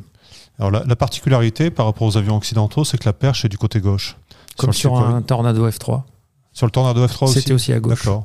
Ce qui de facto empêchait le ravitaillement sur les Boeing en point central, parce qu'on n'arrivait pas à faire la boucle. euh, Hmm, Nous, on le faisait en tornado. Alors, je Ah sais oui pas. Oui, on le faisait, on sauf qu'elle était la- inversée. La boucle venait de taper sur le radome et Hmm. c'était pas terrible. Mais bon, le problème est réglé avec le MRTT, puisque ce sont des tuyaux et il n'y a pas de boucle à faire. ouais. Merci pour ces compléments. Euh, alors, transition toute trouvée, on a JBO euh, 777 qui nous dit que pour Top Gun 3, ce serait bien de voir Maverick aux commandes d'un Sukhoi. Et justement, je voulais dire à notre présentateur euh, Jérôme Bonnard qu'on est désolé qu'on n'a rien trouvé sur euh, Tom Cruise pour notre rubrique euh, Culture Aéro et qu'on compte sur lui lors de notre prochaine émission et de notre prochaine Culture Aéro. D'autres questions, d'autres commentaires Non, non, non, c'est euh, euh, tout bon. Moi, je, juste préciser que le, le livre de François Brévaux sur, le, sur les Sukhoi est aux éditions ETAI Mhm. et qu'il coûte 39 euros. Ça peut être un, un beau livre de, de, de Noël. Pour ce prix-là, vous avez deux livres. euh, Oui, mais il y a moins d'images là. ouais, mais il y a de très belles cartes, c'est important les cartes papier. Oui. Très, très jolies cartes. Alors elles sont un peu petites, parfois c'est dommage, mais c'est très, très chouette d'avoir des cartes. ouais. Merci beaucoup, Jumpseat. Euh, pour aujourd'hui, c'est terminé. Merci à Martin à la réalisation. Merci Gilles, merci Frédéric. Merci infiniment mon général pour le temps que vous nous avez accordé. C'était Mm. passionnant. Merci à vous. On se retrouve le 13 décembre, euh, la semaine prochaine, donc pour une jump seat spéciale cadeau de Noël. Merci à tous. Merci à tous de nous avoir suivis. On se retrouve très bientôt sur le Jump Seat, sur Twitch. Alors n'oubliez pas d'activer la petite cloche sur le compte Twitch pour être averti des prochaines émissions et pour nous suivre en direct. À bientôt.